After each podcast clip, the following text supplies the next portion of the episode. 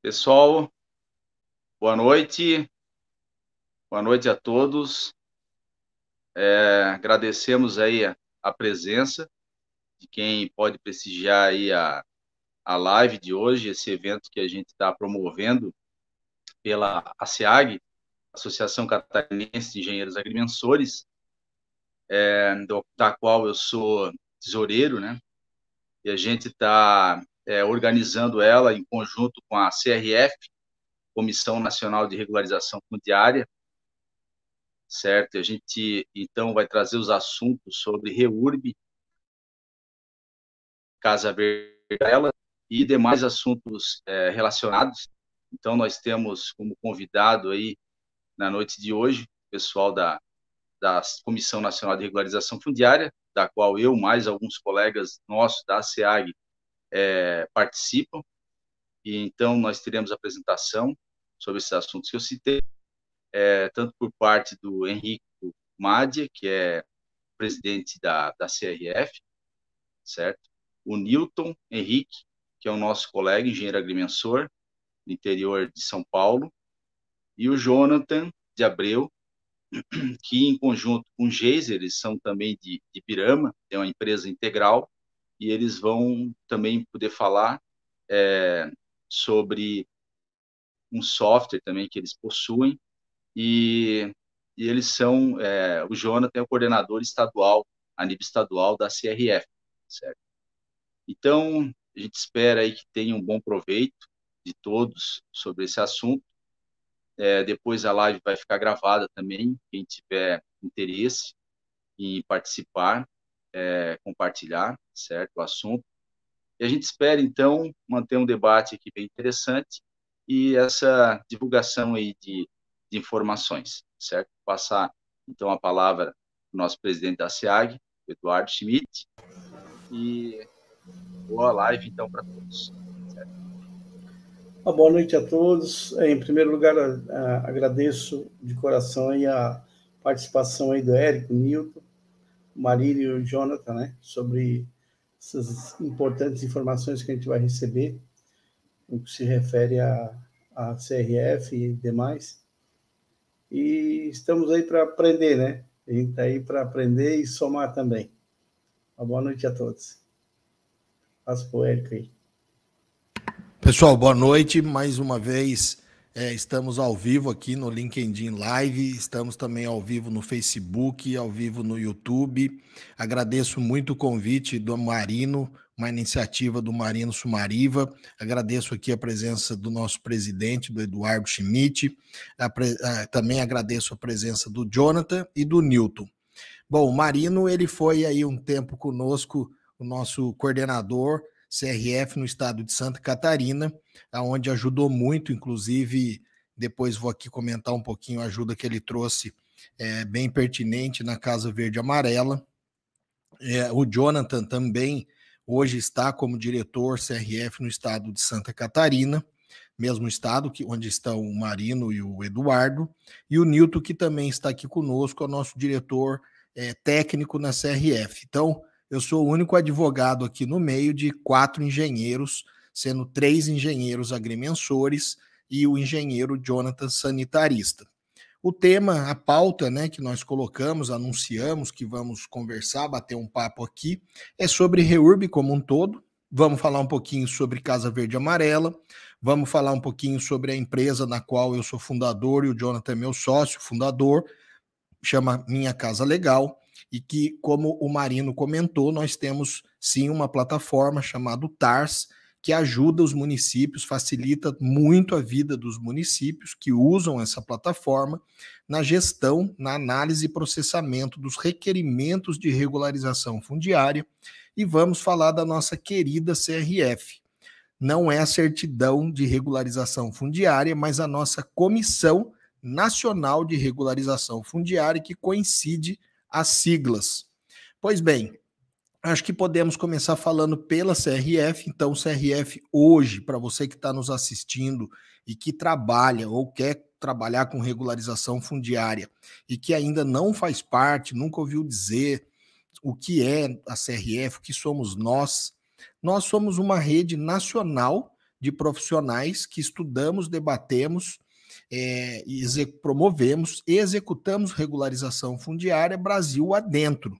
A CRF não faz regularização fundiária, não comercializa o serviço de regularização fundiária, mas todos os seus membros, de alguma forma, estão atuando ou estão se preparando para começar a atuar com regularização fundiária, seja no setor privado ou no setor público e nos registros de imóveis. Então a CRF ela nasceu com uma missão muito clara, muito específica, que foi de buscar todo dia a gente busca nivelar o conhecimento técnico e jurídico necessário para melhor aplicabilidade da lei 13465, que é fruto da conversão da edição da medida provisória 759. Então nós temos uma lei nova, né, Marino, que está aqui tentando ajudar a prevenir e combater a irregularidade fundiária que assola o país, né?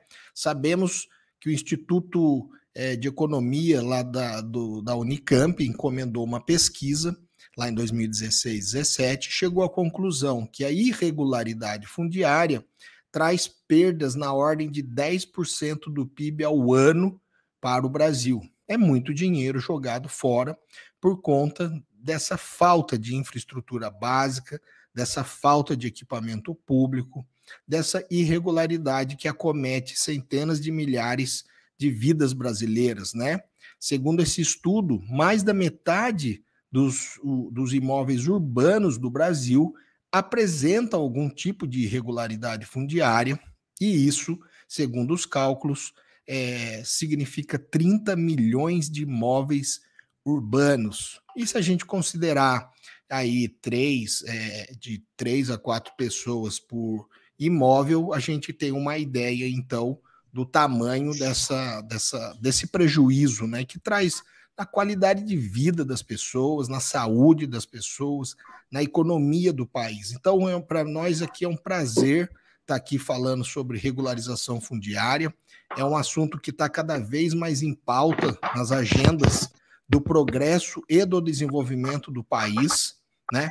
Sabemos que é, é imprescindível fazer regularização fundiária, sobretudo para a população de baixa renda. E como eu venho dizendo já há algum tempo atrás, aqui poucos meses, eu comecei a dizer e vou, dizer, e vou começar a trazer essa reflexão cada vez mais para todo esse nosso ecossistema entender, porque eu penso que a REURB para a população de baixa renda é só o começo, é só o começo de tentar melhorar a qualidade de vida dessas pessoas, porque as pessoas de baixa renda que moram em área irregular, em regra, isso aconteceu porque ela estava sem dinheiro, sem dinheiro no bolso para comprar o lote regular, sem dinheiro no bolso para poder melhor morar em lugares melhores com a sua família. Ninguém quer morar na favela, ninguém quer morar em lugares sem iluminação, sem segurança pública, sem transporte, sem infraestrutura básica, ninguém quer. A verdade é uma só enquanto essas pessoas não conseguirem monetizar em suas vidas, seja empregado de alguém, ou seja, dono do seu próprio negócio, esse essa essa irregularidade fundiária vai persistir, podem crer, principalmente da população de baixa renda. Então não quero aqui tomar muito tempo, vou passar a palavra aqui para o Nilton e para o Jonathan, fiquem à vontade, um de vocês dois que queiram seguir falando, um pouco contextualizando um pouco sobre a regularização, a irregularidade, e aí fiquem à vontade para Jonathan puxar para minha casa legal, é, e depois eu finalizo também falando sobre Casa Verde e Amarela, que é o um novo programa federal que veio para trazer mais uma oportunidade. Para quem? oportunidade tanto para o morador irregular baixa renda e para nós do setor privado que queremos prestar os nossos serviços e teremos então essa oportunidade de monetizarmos é, por meio de um financiamento que vem do Fundo do Desenvolvimento Social, mas ele é específico para a REURB S, social. E depois eu explico com mais detalhes. Então, Jonathan e Newton, fiquem com a palavra. Quer falar primeiro? Deixa eu só seguir então, Henrico, a sua fala, né? Quando você fala que o social, eu não falo só o social, mas a Reurbier também é, é, um problema social, né? Muito da, das Reurbiers hoje, um, que não se enquadram nas faixas da Minha Casa Minha Vida, na, no programa Minha Casa Verde Amarela agora, e não se enquadravam com a renda e não conseguem financiamento é, para uma aquisição do imóvel financiado, ele acaba optando pela irregularidade. Ele vai lá, compra uma, um lote irregular para construir a casa, moradia, vai começando a construir para depois deixar o aluguel e ir para aquela casa. Não só o baixa renda, como as invasões, mas muita Herbier, que eu acho que é, eu atuo muito na Herbier e, e eu vejo muito isso. Então, não é um, um, problema social, realmente, a gente até falou isso na, na revista Noreg lá, é, dizendo que com a irregularidade sendo tratada e sendo atendida, trazendo ela a, a reurbanização, vamos dizer assim, né, reurbanizando, que é a própria lei diz, a REURB, né, quando a gente traz ela por meio da sociedade, o que acontece? é, diminui até o déficit habitacional. Porque você vê um débito habitacional, por quê? Porque ele está irregular e ele está lá cadastrado para conseguir uma casa própria ainda. E ele já tem uma que ele está pagando irregular, que está construindo, ou está num terreno irregular, mas ele está lá cadastrado, porque ele ainda não tem esse, essa, é, esse título na mão para poder chamar de seu. Então, quando ele tiver o título dele para chamar de seu, também já cai lá no, no, no déficit habitacional. A pesquisa da Unicamp é sensacional, porque ela mostra realmente que se você trouxer toda essa irregularidade, aumenta o PIB. Então, se estão perdendo no PIB, fora o PIB, existem outros fatores que não estão sendo vistos, né? Que acabam diretamente indiretamente ligados ao PIB, né?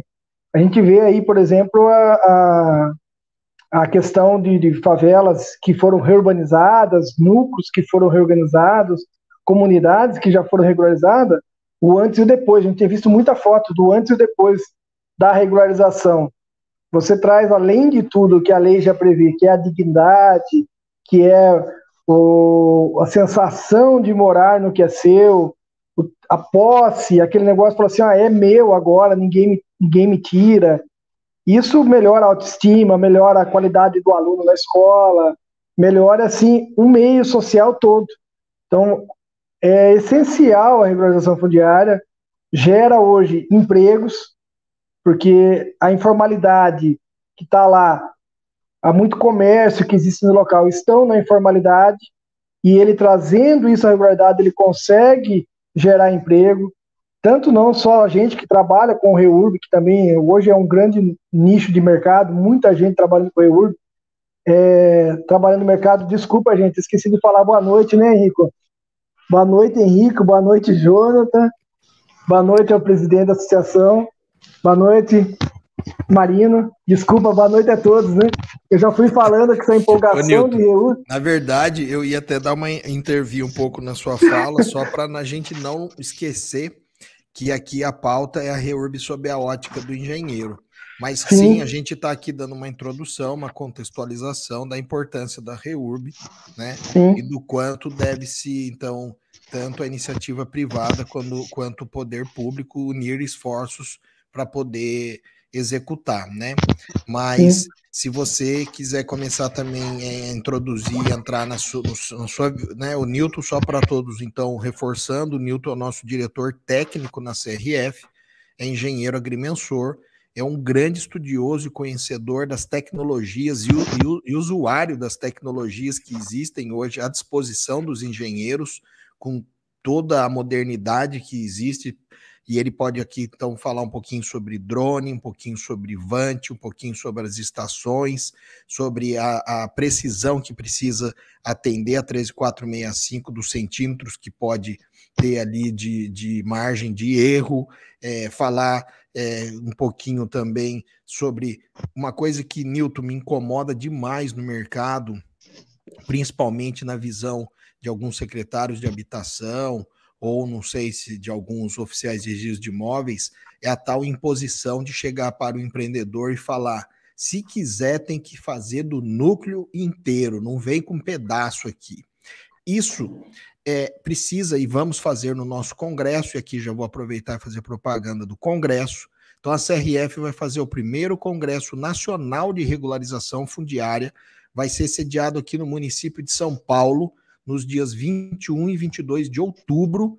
E você siga nossas redes sociais da CRF, que chama Comissão de Reurb. Então você entra no Instagram, no Facebook, no YouTube, no LinkedIn, tudo você escreve Comissão de Reurb, você chega na gente e vai começar então a seguir as postagens que estamos fazendo com relação à organização do evento. Mas vou aproveitar lá no congresso para trazer muito essa discussão porque eu entendo, e aí, Milton, e aí vocês três engenheiros, quatro me corrijam, eu entendo que quem decide aonde quer fazer ou não quer fazer uma reurb, primeiro são os moradores que têm que querer. E aí, quando eles quiserem, é hora que vai surgir o desenho do polígono que você vai fazer a reurb. É claro que não vamos pensar num polígono bonitinho, retângulo, retangular, aonde metade decidiu aderir e metade não. Aqui tá fácil. Faz essa metade onde aderiram e deixa a outra para um segundo momento. Agora, se você está aqui nesse retângulo, conversou com todo mundo e percebeu que de 100, 40 vão aderir, mas eles ficaram todos espalhados em todo o, o território, complicou. Aí eu entendo que sim, você vai fazer o levantamento do todo. Pode daí, nesse momento, se quiser, e ainda acho, e vocês me corrijam, ainda acho que é uma mera liberalidade do empreendedor que está fazendo querer desviar, obviamente, de área de risco, desviar de APP, desviar de tudo que vai complicar o projeto dele, é um direito dele querer desviar para não atrapalhar, para não ser mais um entrave. E aí, ah, mas e coitadinho daquele que ficou de fora, porque ele ficou de fora. E daí que ele ficou de fora? Foi uma opção do empreendedor. Ele não quer fazer agora, ele faz depois. Ah, mas o. o e, e, principalmente a área de risco, se você não conseguir mitigar o risco com, com técnicas de engenharia, com obras da engenharia, aquela pessoa tem que ser removida dali, ela não vai poder ser titulada e ficar no mesmo chão que está correndo um risco. Então, eu queria que você, por gentileza, entrasse um pouco na parte do REURB sob a ótica do engenheiro. Ah, ok, Henrico. É, então, voltando lá, boa noite a todos, né, de novo. É, é isso que a gente tem falado, a gente tem estudado vários casos, a gente tem conversado sobre isso. É, o Marino sempre está ali nos grupos respondendo também sobre a, essa ótica do engenheiro. Nós somos em, alguns poucos engenheiros no grupo lá que se manifestam no, na, na questão das perguntas técnicas, né? Eu, Marino, Fernando, Jonathan, são os que estão sempre respondendo ali, e alguns outros que estão respondendo sobre a, as questões técnicas. Esse ponto que você tocou, Henrique, é muito interessante, porque a gente tem discutido isso alguns cartórios, algumas prefeituras. É, se você pegar hoje no convênio Cidade Legal, por exemplo, você teve por lá, você sabe disso, é, essas grevas que são um pouquinho mais dificultosas de fazer a REURB, né, a regularização, normalmente a gente tem deixado como greva remanescente mesmo, até para facilitar o processo e o entrave. Né? E algumas prefeituras, ou em sua grande maioria, não possui corpo técnico para analisar é, todos os, os, itens da, da REURB, todos os quesitos da REURB. Né? Então ela não tem engenheiro ambiental. Isso é, uma, é um déficit na, vamos falar assim, na legislação, né, porque eu acho que se a prefeitura está lá, ela deveria ter em seu, em seu corpo técnico, aí eu vou falar com o presidente da associação, está acostumado com isso, é, todas as prefeituras deveriam ter todos os corpos técnicos de uma engenharia para poder atender a população e não depender do Estado para isso.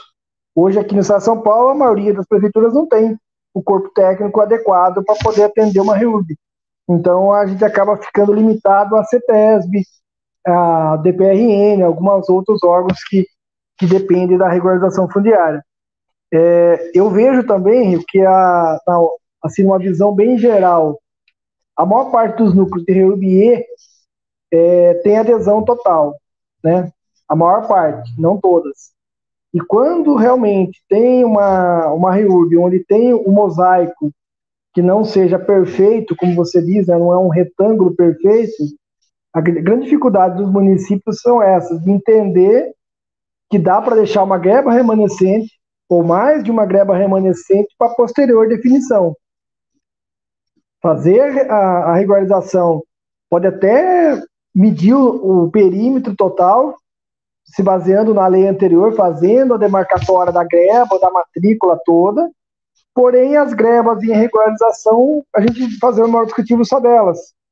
Eu acho que não tem, eu não tenho que identificar todos os até porque a regulação fundiária, a, a, os municípios não têm cobrado com afinco dos moradores. A fiscalização é menor do que a vontade de regularizar. Então, o que acontece? Em um núcleo que tem 100 pessoas, 50 quer regularizar e 50 não quer. Quer dizer, então não vai regularizar? Então, ou a prefeitura vai lá e notifica os outros 50 sobre alguma pena, ou sobre alguma irregularidade, ou alguma, é, vamos falar, punição, senão ele não vai sair da irregularidade, porque muitos não querem sair da irregularidade. Alguns querem ficar do jeito que está. E daí o trabalho fica entravado. Então, eu também sempre sugiro isso ao pessoal. Falo assim, ó, gente, a gente tem que entender que regularização é para quem quer mesmo na área social, você não é obrigado a regularizar. A prefeitura vai lá, te cadastra. Eu vejo o pessoal, o Marino já trabalhou em área social, sabe disso. Chega lá, não, eu não quero dar meus dados. Eu não quero regularizar. Ah, quer medir meu lote, meça, mas eu não dou dado nenhum. Ah, não, é meu, mas eu não vou dar dado. Então, quer dizer, aí como é que você faz isso? Na social ainda tem uma vantagem que a prefeitura faz um decreto daquele perímetro e deixa na, no nome dela lá. Agora, na RUBE não tem essa opção. A gente faz o trabalho e a prefeitura acha que a gente tem que identificar todos os moradores. Então, tecnicamente, voltando à técnica, né, sobrevoar com o drone, ir lá com a topografia, com estação total, com GPS, com LiDAR. Agora tá, tamo, já voltou, está ficando fácil adquirir o LiDAR para fazer. LiDAR é um laser, Henrique, e faz o sobrevoo e pega todas as construções com maior precisão. É, é fácil para a gente, com a tecnologia que existe. Só que a, a maior entrave nosso, tecnicamente, era que esbarra na prefeitura, como você falou.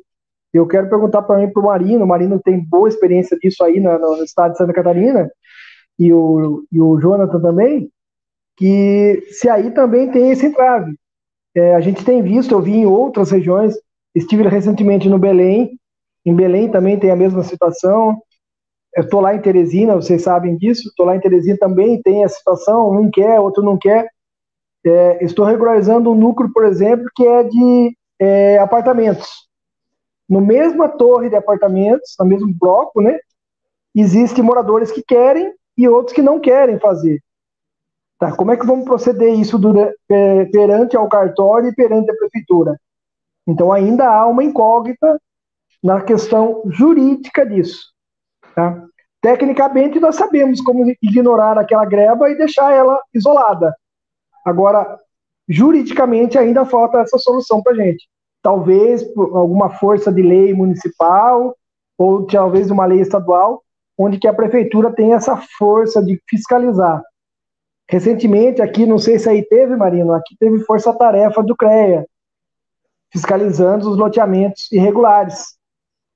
Nós tivemos agora recentemente em Elias Fausto uma, em Piracá é outra, que foi bem grande, em Piracá inclusive, fiscalizando os núcleos regulares, onde tem construções irregulares, onde estão construindo casas sem projetos arquitetônicos ou estruturais, ou tudo que, é, que a legislação exige. E isso acaba ajudando a gente a trabalhar.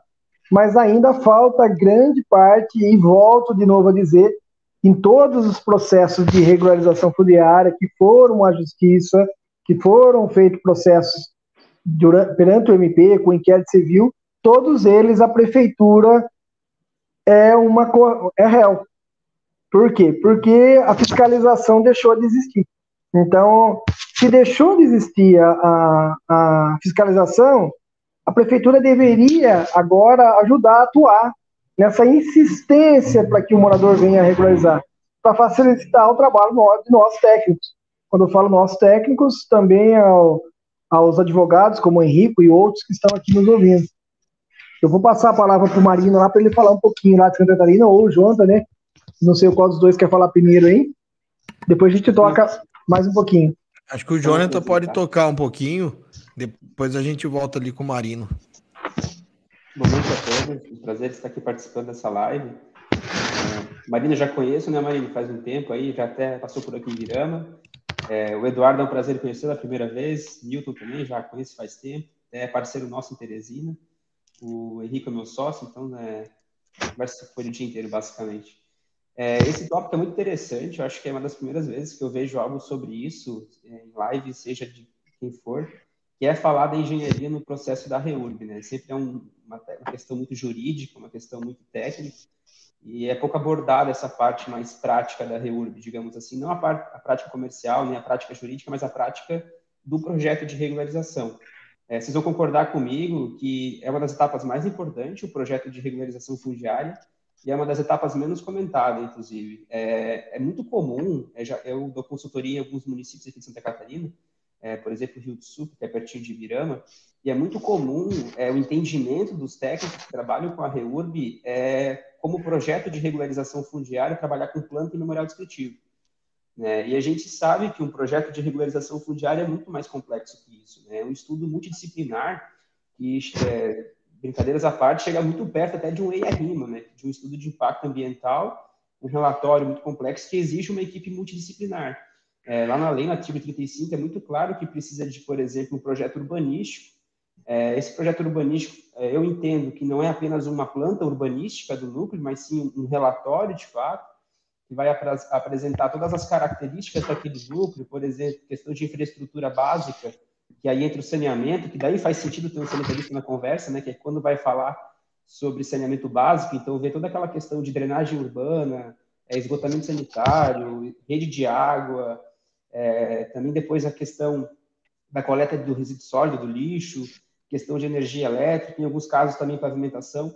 Então, é, é muito mais afund, aprofundado o tema, digamos assim, do que que a gente tem encontrado. Mas por isso que é importante a gente estar aqui falando sobre isso, para mostrar que a REURB ela vai muito mais além, né? muito mais complexa que isso tudo.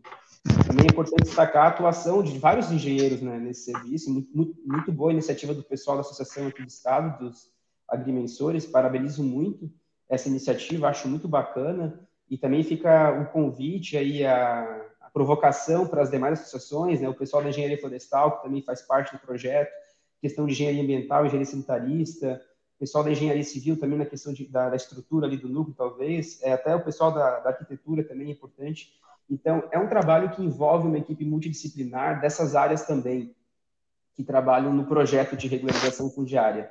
E sim, a gente tem encontrado muita dificuldade em alguns municípios que a gente atua, é, principalmente o Minha Casa Legal, é, que é uma das nossas, uma nossa empresa, né, Henrique, que trabalha aí hoje em 19 estados. A gente tem encontrado uma certa dificuldade em fazer os processos serem aprovados pela essa falta de equipe técnica. Como o projeto ele precisa de uma equipe multidisciplinar para ser feito, ele também precisa de uma equipe multidisciplinar para ser analisado. E aí é, como a REURB é, um, é, uma resolução de um problema é, grande que o Brasil tem, é, a gente já dá de cara com outro problema grande que o Brasil tem, que são municípios, prefeituras com uma equipe técnica é, insuficiente, digamos assim, em quantidade de profissionais. Então, é muito comum a gente chegar num município com um projeto de regularização, onde quem vai analisar, por exemplo, um estudo hidrológico para ver se tem área de inundação é um secretário de Defesa Civil, que é um cargo político, por exemplo. Então, a pessoa não tem uma capacidade técnica para avaliar aquele estudo, ou até um estudo técnico ambiental que vai passar um meio ambiente que também, às vezes, é um cargo comissionado, algo nesse sentido. Então, é, é uma questão que a gente está tendo que trabalhar muito bem, assim, é, é, difícil, não tem uma resposta pronta, não tem uma solução é, definida, é uma questão de conversa, é, por isso que é importante que o projeto seja bem feito, tenha esse, esse engajamento entre os profissionais que vão fazer, para que mesmo que o município, quando for analisar, é, ele, ele tenha uma insuficiência de equipe, ainda assim ele consiga analisar o procedimento, talvez subcontratando um profissional, pegando apoio de uma associação de municípios, por isso que também é importante que o projeto seja bem feito. É, é importante, já que a gente está falando com o pessoal da Associação aqui de Engenheiros Agrimensores, e acho que o papel é, fundamental é, da agrimensora, acho que o Nito pode falar melhor do que eu nisso, né, Nilton? É o trabalho da topografia mesmo na REURB. É importantíssimo que o trabalho seja bem feito, porque é esse, esse trabalho de, de campo, aí, de, de coletar as informações de, de topografia mesmo, e também fazer a selagem, que às vezes a própria equipe de topografia acaba fazendo, que é fazer esse levantamento da infraestrutura, é identificar o que está lá no local. É, por exemplo, nós é, contratamos uma equipe de topografia para nos auxiliar, a gente pede que faça o georreferenciamento de toda a infraestrutura urbana também, né? não só é, da, dos polígonos ali da, do lote ou do polígono do núcleo, mas também que faça todo o levantamento das vias, da, da, dos passeios, das é, redes de drenagem, por exemplo. Então, quando a gente trabalha com a REUB, a gente tenta trazer todo o núcleo mapeado para o município, até para facilitar depois a regularização desse núcleo, né? Por exemplo, para individualizar as vias, é, doar para o município. Então, também é importantíssimo esse trabalho do, do, do, trabalho de campo, aí, de fazer o levantamento, e depois também o processamento desse dado, que é extremamente importante. Também existem diversos softwares aí que ajudam bastante no processamento de dados. É só para dar um apanhado geral também para comentar sobre tudo isso. E é, acho que seria isso mais da minha parte. Acho que a gente pode ir conversando e, conforme for, a gente vai discutindo sobre os temas. Eu achei interessante aqui, alguém no Facebook, que eu não sei quem, ele perguntou quais são todos os profissionais necessários para fazer a regularização fundiária. Assim, se eu for dizer de forma muito simplificada, o principal, o indispensável que você não consegue fazer uma regularização fundiária é sem a presença ou de um arquiteto, ou de um engenheiro, ou de um topógrafo, porque necessariamente vai precisar juntar no processo a responsabilidade técnica desse profissional que vai ter feito ali o projeto e assinando pelo projeto. Então, é possível fazer uma reurb sem advogado? 100%. É bom fazer uma reurb sem advogado? 100% que não. que não. É muito bom ter o advogado para trazer a segurança jurídica do próprio negócio em si. Porque se a gente está falando de lei, lei 13465-17, se a gente está falando dos decretos regulamentadores né, da, da, federais da lei, se a gente está falando da nova lei da Casa Verde Amarela, que trouxe algumas importantes alterações.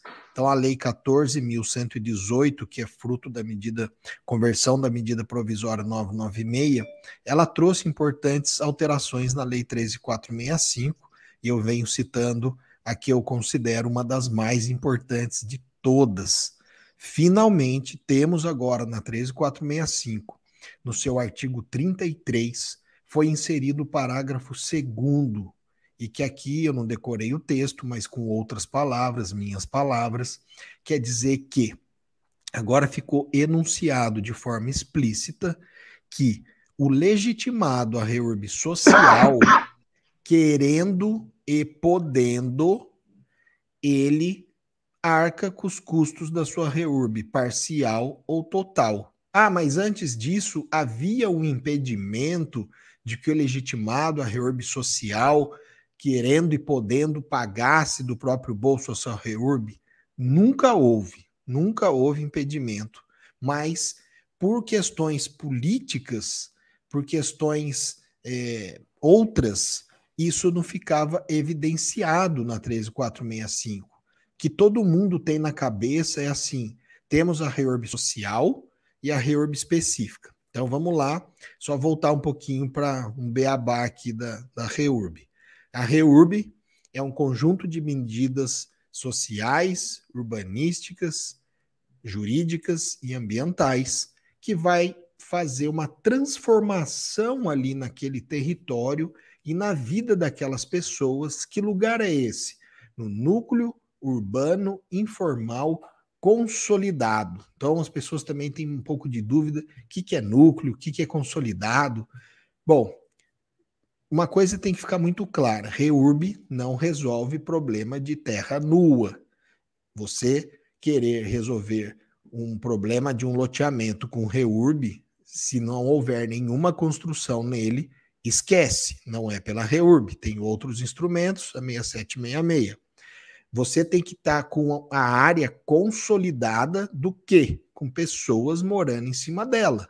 E aí não importa a classe social, como o Newton estava dizendo lá atrás na explicação dele. Inclusive na E, pessoas que já estão mesmo sofrendo o impacto até mesmo da economia nas suas vidas, o ineditismo do desemprego, estão levando essas pessoas a ocuparem áreas irregulares. Quando a pessoa é mais baixa renda ainda, e tirando a parte da sacanagem, da grilagem, da máfia, da ocupação, você ainda tem as pessoas que vão acabar ocupando, invadindo uma área que não é dela. E aqui não vou entrar na discussão se está certo ou não está. Eu, particularmente, não acho certo. Ninguém deve invadir a área de ninguém. Mas, aí vão dizer, mas o proprietário não tomou conta, seja ele poder público ou seja o privado, daí tem um monte de discussão, mas que não é o caso hoje aqui. Mas, de toda forma, então você tem a reorb social e a reorb específica. Qual a diferença? Social. Ficou colocado um critério objetivo na lei, que são famílias com renda familiar até cinco salários mínimos. Porra, mas quanto é cinco salários mínimos hoje no Brasil? Seis mil reais. É pouco em lugar nenhum do Brasil. Seis mil reais a família tá bem pra caramba, esquece. Então, por isso que é até cinco salários, porque a maioria das prefeituras abaixa essa régua, colocando que social é até um, até dois, até três, porque senão uma cidade inteira virou social e nenhum prefeito quer essa conta no colo dele senão é ele que vai ter que pagar e resolver o problema de todo mundo, porque. E aí volto, porque ficou colocado na 13465 desde o seu início, em 2017, desde a medida provisória também 759, que o poder público é que deve arcar com os custos da reorb social. Quais custos? Todos. Então, veja só. O poder público, em regra, deve arcar com os custos. Mas, e aí volto, sempre pôde, sempre poderá qualquer pessoa consumir produto que não seja ilegal. Ou qual é o produto? É esse serviço que nós da iniciativa privada queremos e estamos prestando, todos nós aqui, de oferecer a regularização fundiária para essa pessoa. Então, veja, ela é considerada baixa renda pelo critério objetivo, ela pode esperar o prefeito fazer no bairro dela, regularização fundiária, que é o que ela está esperando desde sempre.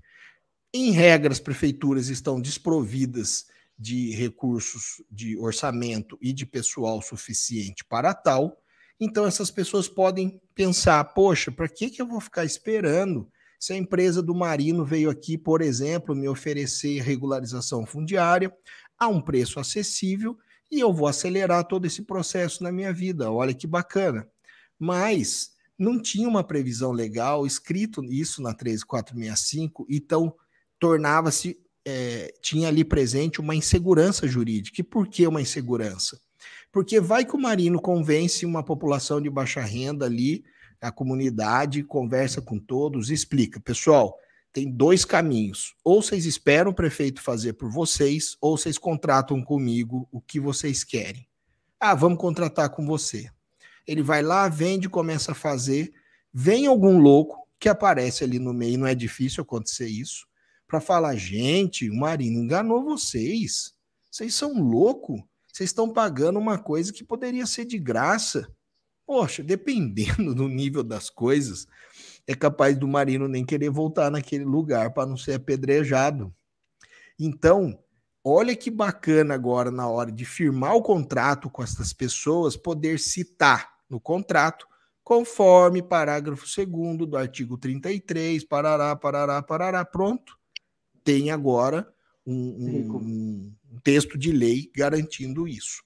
Então, volta a palavra aí. Marino, você quer assumir, por favor?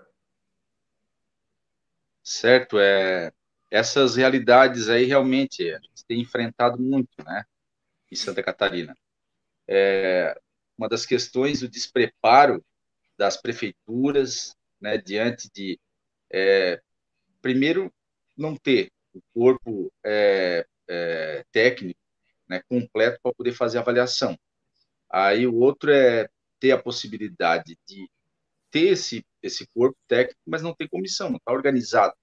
Então a gente vai tentar tratar desse assunto é, com o pessoal da prefeitura e aí fica pulando ali de mesa em mesa, de porta, passando de porta em porta, até tentar é, encontrar com quem que realmente vai conseguir contar é, com a possibilidade de fazer análise do, de um projeto, certo? E às vezes o profissional ele tem até que dar um apoio, né? Alguns colegas, tá? Eu já também vi nessa questão de auxiliar em é, elaborar e também até na possibilidade de ter uma consultoria para treinamento, certo? Então, as prefeituras, apesar de ter passado esse período da, da legislação até o momento, é, transcorrido todo esse tempo, mas não tem equipe, não tem equipe suficiente, não tem equipe formada completa, e a gente precisa, então, é, dar um apoio, é o que eu vejo como saída, para poder é, conseguir fazer essa organização. E, realmente, uma outra questão que a gente acaba é, confrontando são algumas definições é, de algumas, alguns municípios, do qual é, procuram ou eleger os próprios é, os próprios núcleos que pretendem fazer regularização, ou então é, fazer com que o profissional, a empresa, enfim, é, trabalhe numa, numa região que ela vai acabar identificando toda como núcleo e que não vai ter interesse de toda a população ali no local para poder fazer a regularização. E até fazendo com que o profissional, mesmo assim, vá ter que coletar as informações, que nesse momento ali ele está fazendo é como uma é, execução de um, um, um serviço prestado. Então, quem tem um contrato de serviço para prestar, aí sim tem condições de entrar na regularização. Quem ainda não entrou, não tem como ter essa, exercer uma intervenção, né, sendo o requerente, ele tem que ter a própria, próprio interesse. Se ele não tiver vontade de entrar no processo de regularização, tem que esperar até o momento que ele tiver vontade, porque forçado não vai ter como. Né? Então, a gente entra mesmo, às vezes, num núcleo com 20% de, de adesão, com 30%, com 15%, enfim, tem que ir conquistando um a um. E, às vezes, a conquista, ela é através porta a porta conversando, ou então até eles é, identificando nos próprios vizinhos o avanço que está tendo no processo, e aí tendo interesse por conta própria.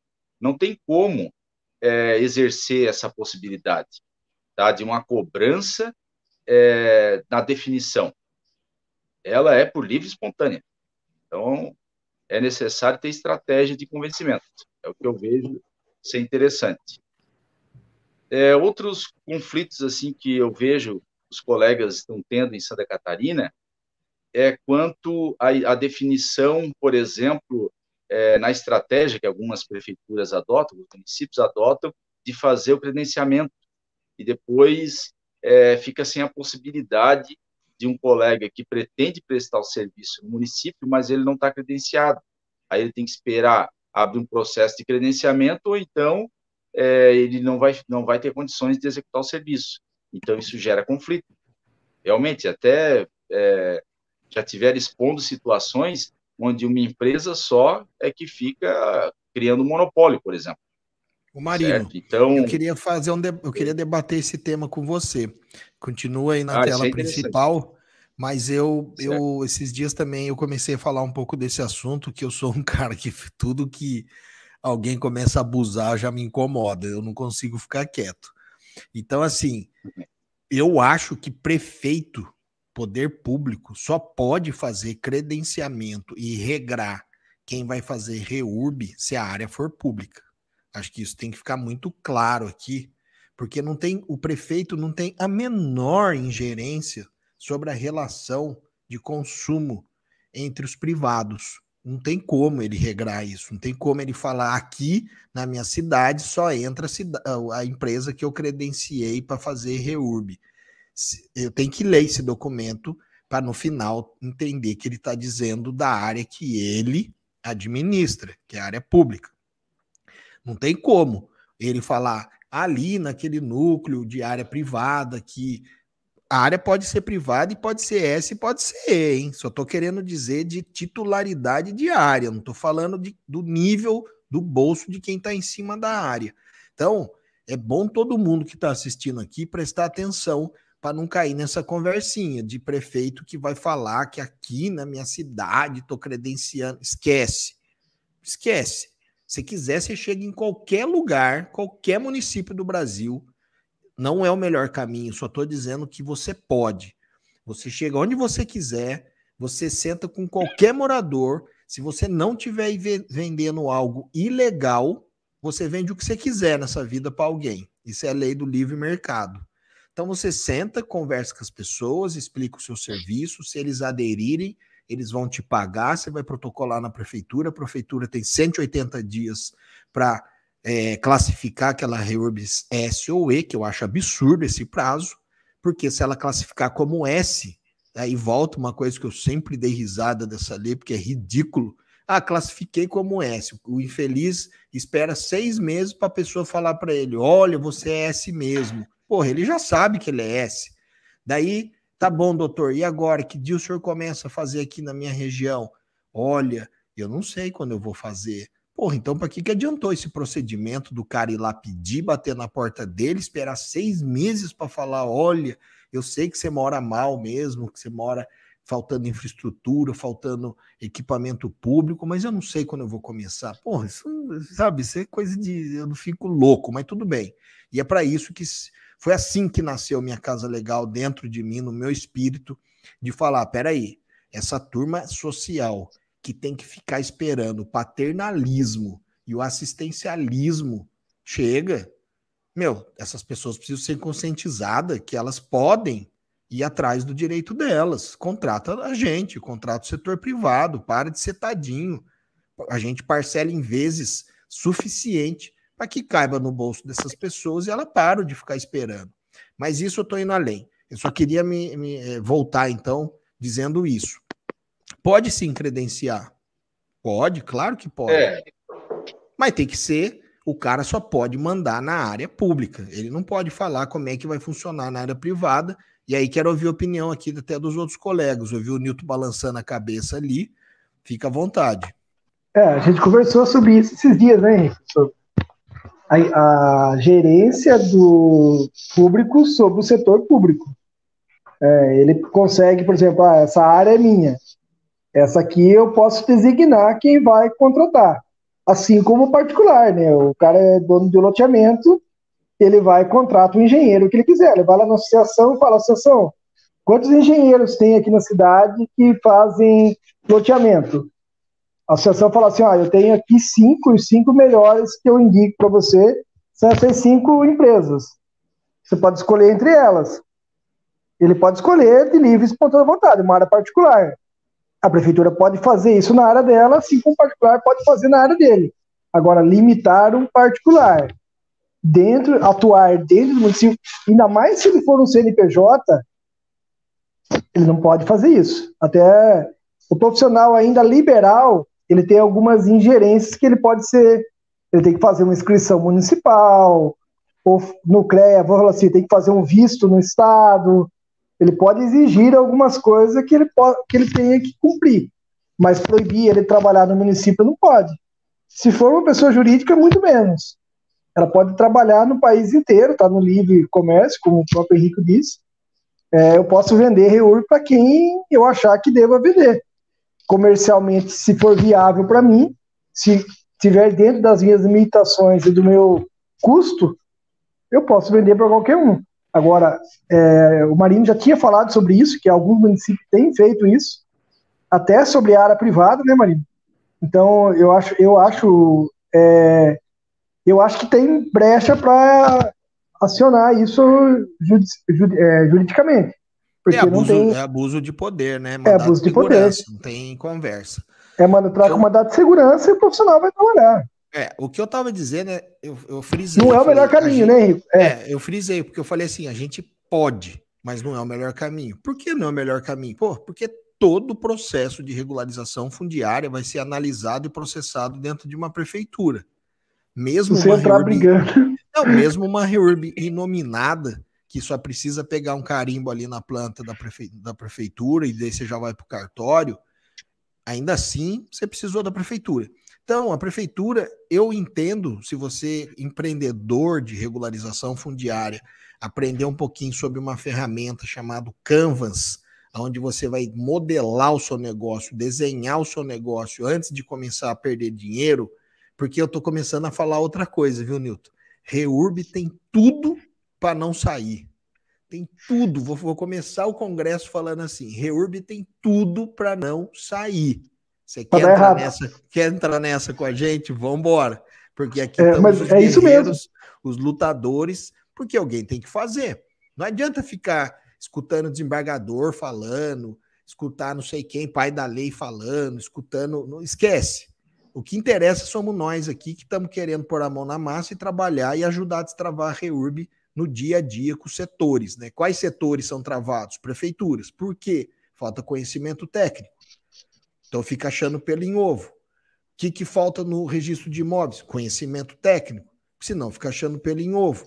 E o que, que falta para o setor privado? Saber fazer para que esses caras não fiquem achando pelo em ovo. Simples assim. Então, é para isso que nós estamos todo dia buscando nivelar conhecimento entre esses três ecossistemas que tem que ser amigo, tem que se apoiar. Por isso que a gente fala também que Reurb é uma reunião de vontades. Tem que ter a vontade principal, quem é morador. Tem que ter vontade de quem? Nós do setor privado nos capacitarmos, investirmos em, em, em conhecimento, empoderamento, para saber fazer bem feito Agora, imagina você faz tudo isso, faz curso, compra equipamento, faz bem feito, lindo. Aqueles caras chato, né? Faz a capa tudo bonitinho, tudo lindinho, que, que, que gosta de tudo bonitinho. Protocola na prefeitura. O que acontece? A prefeitura não sabe analisar e processar. Quem vai querer bater em você? O seu cliente, como em toda profissão. Vai achar que a culpa é sua. Agora, digamos que você sabe que o, que o, e que o empregado e servidor público está também capacitado, sabe analisar e processar, faz tudo em tempo recorde, que legal. Bateu no cartório. Chega lá, o cara começa a chapéu em ovo. Ah, não, porque não sei o quê, porque eu não, não entendo assim, eu não penso assim. Essas coisas do eu penso assim, eu não penso assim, essa uniformização que a gente busca, nivelar e uniformizar e padronizar onde for possível é fundamental para destravar. Porque precisa, então, a gente fazer com qualidade, agilidade, eficiência e preço competitivo. Precisa que o empregado e servidor público saiba analisar e processar em tempo recorde. E precisa que o oficial de registro de imóveis se atenha a exatamente o que a lei pede para ele fazer. Porque normalmente o problema no cartório é quando ele começa a ir além, porque ele ainda não se adaptou da 6766 para a REURB. Ô Henrique, posso dar um exemplo positivo aqui? Claro. É, o município de Rio do Sul, Pode... Santa Catarina, é, ele contratou os nossos serviços como consultores do município. É, e o prefeito lá deu carta branca para a gente fazer o que achasse melhor para que a Reub fluísse bem. É, a gente está trabalhando lá em três meses agora, é, a gente alterou a legislação e o decreto municipal, e essa questão dos prazos a gente foi bem restritivo.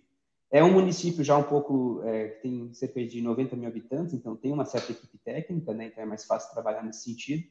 E lá, por exemplo, a lei municipal, a gente estabeleceu que cada departamento tem 30 dias para fazer a sua análise. É, não é 30 dias para dar uma resposta, é 30 dias para fazer a sua análise. Então, é, se durante 30 dias aquela equipe não fez a análise dela, a gente vai, vai, vai tomar as medidas necessárias, digamos assim, mas até então não aconteceu. É, e lá o objetivo, o fluxo, é que o processo saia da prefeitura em 90 dias. Então, o objetivo lá é, trans, é, é até, o objetivo nosso, acho, do prefeito, é, é, é, fazer um piloto, digamos assim, que depois a gente consiga até replicar em cidades parecidas, né, com proporção de população e, e recursos. É, lá também o município utiliza o nosso sistema, o TARS, para fazer a gestão do processo e tem sido bem, bem avaliada, assim, tem dado certo até então. Então, é um exemplo positivo que existe formas de você é, transformar algo interessante. Lá os técnicos do município é, não são técnicos extremamente capacitados no assunto. Por exemplo, o pessoal do meio ambiente, quando chega para eles a análise deles, eles vão analisar a questão de área de APP e a questão de saneamento básico, por exemplo.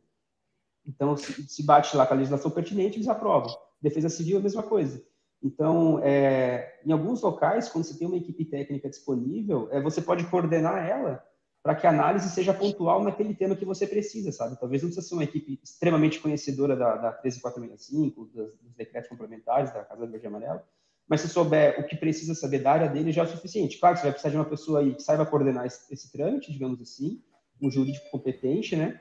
Mas existe formas também de otimizar esse tipo de, de situação.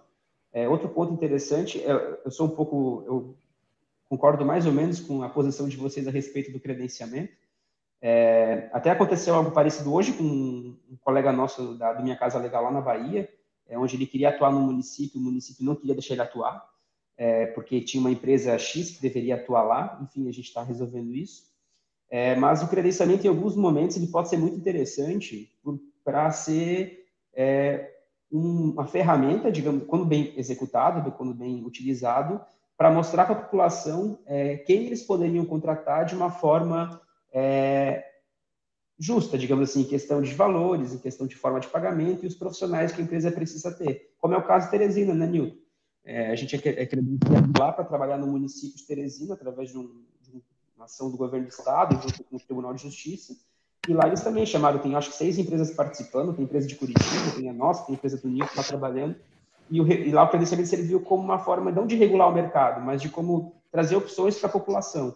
Né? Em alguns momentos eu acho que é interessante, só depende de como a ferramenta é utilizada, né? assim como todas as ferramentas, ela pode ser deturpada e utilizada de uma forma negativa. Ô, é, Jonathan, são, mas lá, lá área pública, né? É, é isso que eu ia falar. Lá são 11 empresas credenciadas no final, 11, acabou sendo 11 empresas, né? Entraram 32, parece, empresas tentando se credenciar, porém só 11 conseguiram o corpo técnico para isso. Ah, que vocês estão e aqui eu estou também, né? É, conseguiu. E dessas 11 vão atuar em área pública, né? Então, é, credenciou para atuar dentro da área pública, onde eles vão analisar e eles vão titular. Então, a gente vai trabalhar sob a gerência deles, né?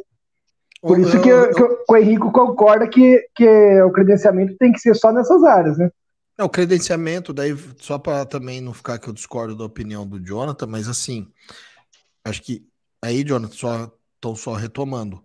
Eu, a gente também acha que o credenciamento é para nivelar o, o, o, a qualidade de serviço, então ele é super bem-vindo mesmo. A questão é quando prefeitos querem é, é, ultrapassar entrar numa ingerência que não é dele, que é sobre área Isso. privada. Aí tá errado, mas está errado legalmente falando. Ele não pode fazer, ele não tem esse poder para fazer isso. Só isso que eu quis dizer. Ah, eu vou tomar liberdade aqui, já que o Jonathan puxou sobre o Tars. Eu vou pôr rapidamente o filminho do Tars, que eu acho que é bacana muita gente conhecer e ver, porque ele serve para o setor privado.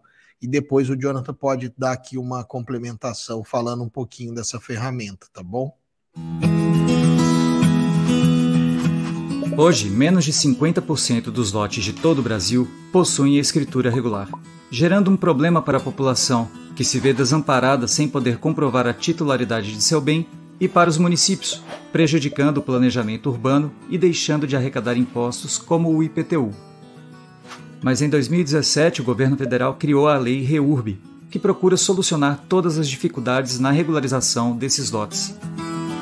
Na prática, contudo, a lei ainda é difícil de ser aplicada, exigindo muito da gestão municipal, que se depara com diversas questões burocráticas, travando frequentemente o andamento da regularização. Por isso criamos o TARS, uma ferramenta inteligente que organiza e automatiza todo o processo de maneira simples, guiando etapa por etapa, do protocolo à emissão de certidão de regularização fundiária, sem perdas de documentos, telefonemas ou carimbos. A ferramenta é totalmente digital, podendo ser usada de qualquer plataforma, onde todos os envolvidos podem saber o andamento do processo e o que falta para a conclusão da regularização. O TARS já é uma solução para diversas prefeituras e pode fazer qualquer município tirar o máximo proveito da lei REURB. TARS simples, rápido e eficaz.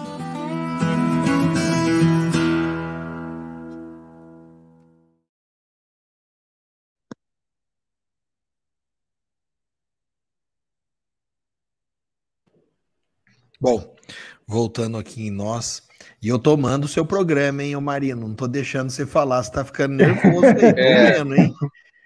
O, o, o, Não, é, acho que só cabe o Jonathan fazer um comentário aí para complementar esse filminho. E aí, Marino, você toca aí de novo, claro. por favor. Ah, o, Tars pode, é um, pode sistema. Até o Marino pediu para falar do software, né, Marino? Mandou mensagem para mim antes. Sim, sim. É, o TARS é um, um sistema voltado para os municípios, é, então quem vai utilizar ele primordialmente, digamos assim, é a gestão municipal. É, e se o município possui o sistema, as equipes, as empresas que trabalham nesse município têm a, têm a vantagem de utilizar a plataforma. O TARS ele pode ser usado pelas empresas como um sistema de gestão de processo, é, então todos os documentos, todas as peças técnicas podem ser armazenadas ali até o momento do protocolo. Quando o procedimento for protocolado para análise, aí o, o, TARS ele cria um fluxograma interno para o município analisar o processo. Esse fluxograma é construído aí com base na nossa experiência mas também é uma sugestão que a gente traz para o município de como o processo poderia seguir. É, a gente sabe que tem os trâmites legais, mas dentro desses trâmites legais existem vários é, pequenas análises, pequenos setores que precisam passar, por exemplo, a ordem da análise e tudo mais.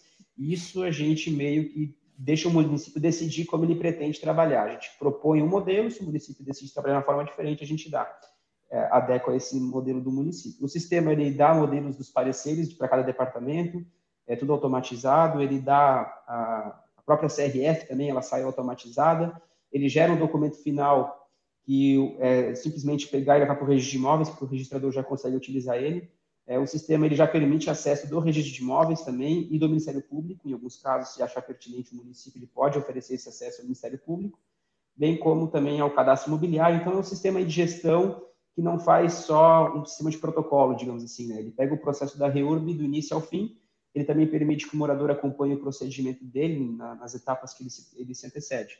E é importante falar também, né, Henrique, que a gente está lançando agora o aplicativo Minha Casa Legal, é outra coisa, né? O aplicativo Minha Casa Legal ele é focado aí no cadastramento dos moradores em massa, digamos assim. Então, o município é, ou até os nossos parceiros Minha Casa Legal podem utilizar esse aplicativo como um cadastro em massa para interessados em regularização fundiária. E esse aplicativo também já cria um uma geolocalização dos interessados da REURB. Então, a gente tem um mapeamento aí do município de quem quer fazer a REURB ou não. Esse aplicativo vai ser lançado agora no final do mês. Certo. Interessante, então, a automatização, né? Possibilidade de organização e automatização de tanta informação que a gente precisa coletar e tantos documentos, né? Então, agilidade que vai trazer é, e uma eficiência no processo, né? É, no caso, nós temos, então, alguns colegas utilizam alguns outros softwares de coleta, assim como eu utilizo o WebGel, é, e que faz parte né, da, da coleta. No entanto, é possível identificar aí no software, né, muito mais completo, então, que é o que a, a o TARS, né, ele proporciona, certo? Na questão ali do credenciamento, só para poder esclarecer um pouco mais aí como é que é uma a regra, né, um disciplinamento mesmo que tem alguns municípios em Santa Catarina. E isso é, acabou é, se disseminando de uma certa forma para poder dar uma segurança, né? Fazer com que a empresa que vai passar o credenciamento, ela tem que ter uma equipe própria é, e bem ou então engajada, né? Aquelas que, que tiverem contratados para poder é, executar o projeto de uma forma é, completa, certo? Então, depois de ocorrer vários problemas né, com empresas em alguns municípios que não completaram, não executaram o projeto e acabaram cobrando da população, então isso acabou meio que se disseminando de uma forma a trazer segurança, certo? Então ele tem esse viés de segurança, né, para os requerentes. É, no entanto, às vezes acaba tendo esse outra, essa outra questão é, de não ter tanta possibilidade de contratação porque muitas vezes algumas empresas acabam desistindo, saindo, e ficam poucas empresas, e quem quer entrar daí não consegue, a não ser quando tiver o novo credenciamento. Então, esse é um problema, né? É, imagino que ele tenha sido também feito em função dessa segurança, assim como na legislação, como a gente, como a gente estava falando ali antes, é, o profissional que ele é definido na lei é aquele que vai estar tá cuidando da parte técnica, né? Então, é um trabalho técnico e de muito rigor que precisa ser feito e por isso precisa ter essa segurança jurídica proporcionada. E é, a gente vê nas, nas legislações que podem vir a surgir em projeto de lei, enfim, medidas provisórias que estão cada vez mais é, diminuindo essa possibilidade legal, certo? Então, por exemplo, em Santa Catarina também, uma, uma licitação que a gente é, acabou tomando conhecimento depois de, na verdade, já está com o serviço contratado, então ela traz a nível de estado, certo? A coleta e a informação, a princípio, é, de forma massiva e utilizando é, muito do sensoramento remoto. E a gente sabe que no meio rural é preciso ter também, assim como no, no meio urbano, mas é, é, preciso, é preciso ter o cuidado da definição geométrica das propriedades e tem muita possibilidade de não ter visibilidade de divisas. E aí começa a ter a, essa possibilidade de insegurança jurídica, né? Então são milhares de propriedades, né, onde começou a ser feita uma coleta inicial e que é, depois pretende, através desses projetos é, piloto, né, se disseminar nos outros municípios. Então, são vários cuidados aí que a gente vê que realmente na parte técnica é preciso ter. O artigo 69, que define a, a reurb nominada, ele pode trazer possibilidade, como o Henrique tinha falado ali, de utilização de uma planta antiga e que essa planta ela não condiz mais com o loteamento. E mesmo assim pode ser é, minimizado a possibilidade desse loteamento implantado estar diferente da planta que ele teve o projeto inicial, mesmo registrado. Então, é preciso ter o trabalho técnico, né? Essa é a nossa preocupação da engenharia, é ter um trabalho técnico adequado para depois não ter conflito, certo? Nascer título capenga, é, que precisa é, ter o trabalho de retificação, então ele só tem a possibilidade de trazer retrabalho e insegurança jurídica. É isso que a gente vê. Com certeza. Né? Nossa... Com certeza. É, o que a gente você sempre defendeu, discute... Você sempre defendeu isso e eu concordo com você. Acho que muitos concordam. É. Ô Marino, a gente está aqui com, uma, né? com, com, A gente ultrapassou uma hora. Você quer que eu comece a adentrar aqui e falar um pouquinho da Casa Verde Amarela? Isso, isso mesmo que eu ia pedir, para depois falar um pouco do é, Minha Casa Legal, né? A possibilidade de parceria e falar também do Congresso, como é que se pretende organizar ele. Tá. Então, vou pedir isso aí mesmo.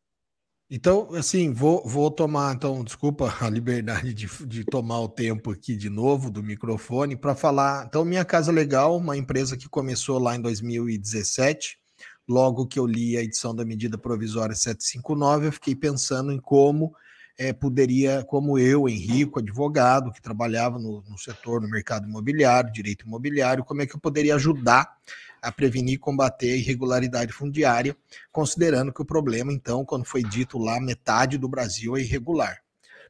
Eu estava nessa fase que continuo, muito tecnológico e muito pensando em como a tecnologia pode ajudar.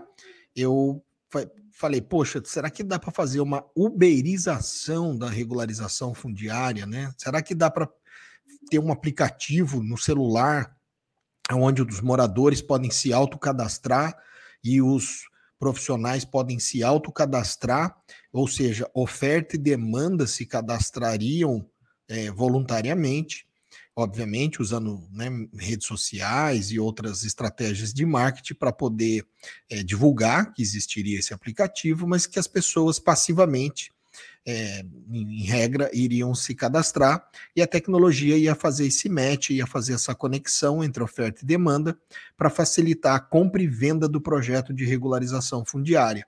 Então, assim, costumeiramente, eu, eu, eu sou uma pessoa que penso, não consigo ser só advogado, né, quadrado, eu fico pensando bem fora da caixa e falei, poxa, o que, que adianta ficar discutindo se é constitucional, inconstitucional, se o direito de laje, tadinho, vai cair a casa dele. Esquece, minha cabeça não é assim. A minha é assim. Tem um problema? Tem.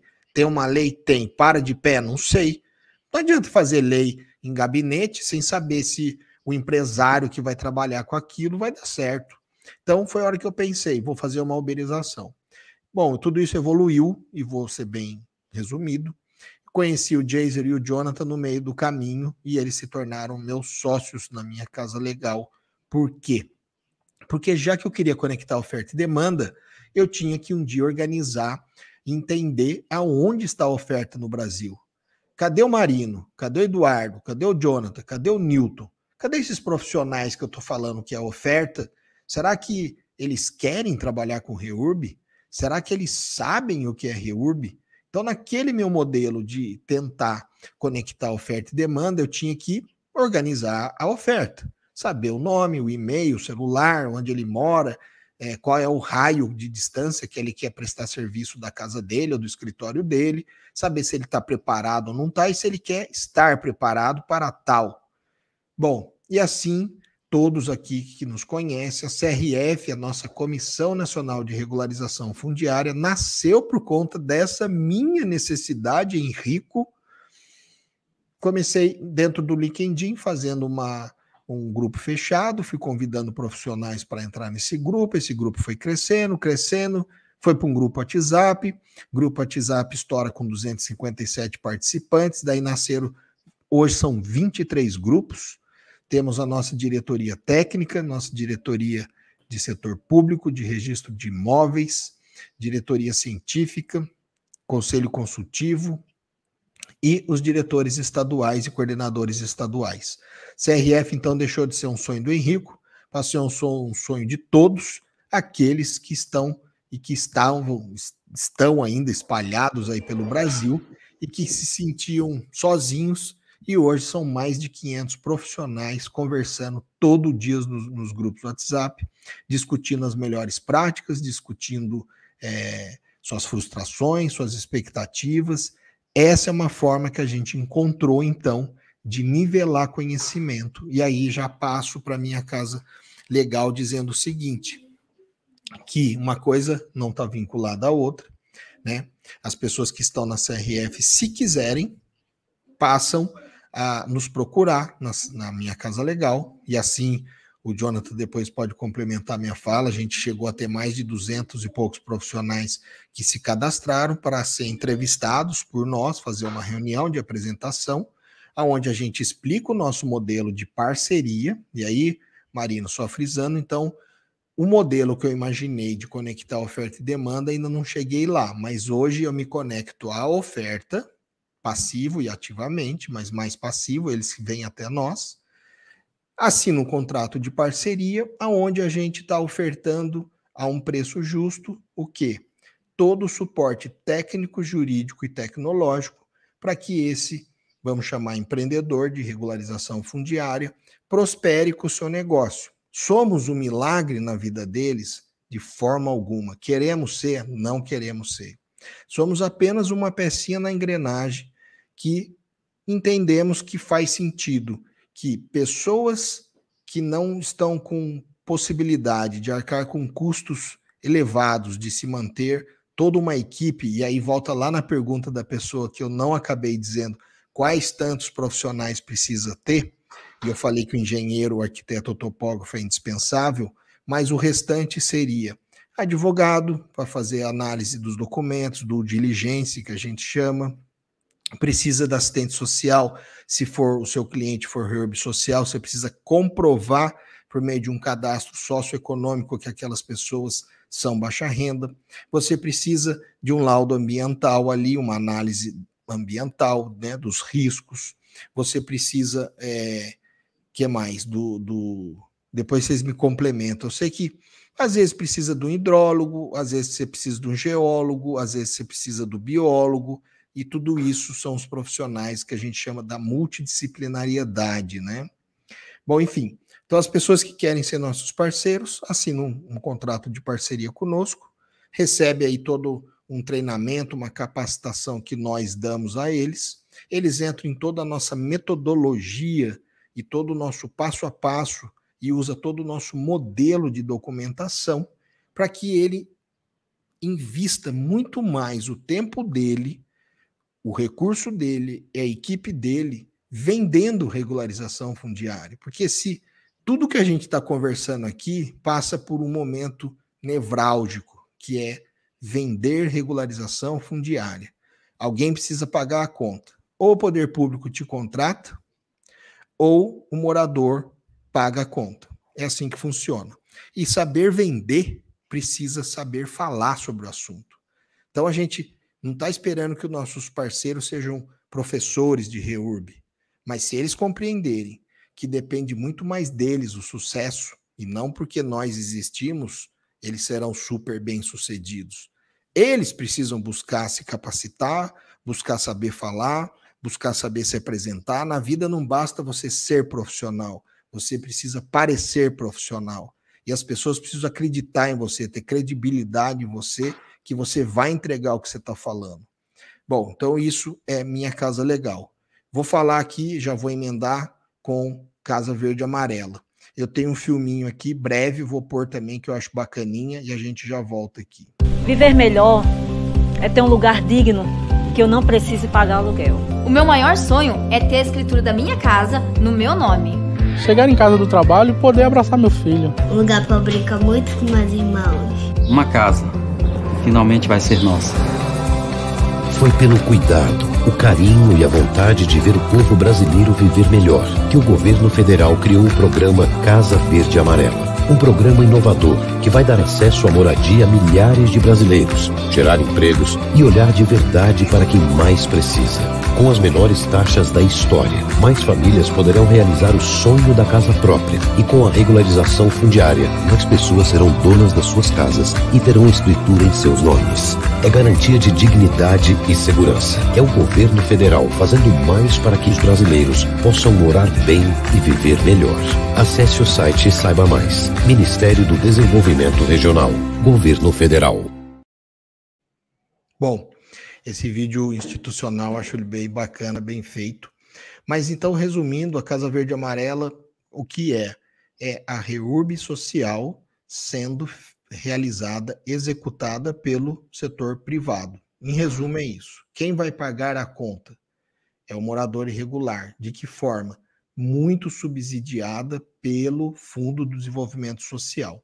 Então, é um movimento, é um programa nacional do governo federal, feito por meio do Ministério do Desenvolvimento Regional, mais especificamente na Secretaria Nacional de Habitação, que nós da CRF e o, e o Marino, por isso eu disse no começo, participou muito ativamente conosco, o Newton e o Jonathan também, e outros da CRF participaram muito, foram fundamentais, porque fomos convidados o ano passado pelo Ministério do Desenvolvimento Regional para ajudarmos nos estudos que eles estavam realizando para conseguir precificar o valor da regularização por lote. Então, eles iam ainda soltar a medida provisória, né, a 996, que foi convertida agora em janeiro de 2021 na Lei 14.118 e que trouxe o quê? Trouxe uma oportunidade, mais uma oportunidade, como foi dito aqui no vídeo, para que as pessoas baixa renda morem melhor, morem com mais dignidade. Por quê? Porque se a gente. Então, o, o governo entendeu que a irregularidade é gigante e que os municípios não estão dando conta de fazer a reurb social. E não está dando conta por N motivos, os dois principais: falta de recurso, de orçamento e falta de pessoal suficiente, capacitado para tal. Então ele disse: Poxa, vamos fazer o seguinte, vamos provocar o mercado privado, que está cheio de excelentes profissionais, inclusive talvez enfrentando aí o desemprego nas suas vidas. Vamos dar uma aquecida nisso. Vamos perguntar para eles se eles não querem prestar o serviço deles para estas pessoas de baixa renda, mas vamos precificar, vamos regrar tudo isso. Como é que vai funcionar? Primeiro, os municípios têm que querer aderir ao programa. Primeira regra.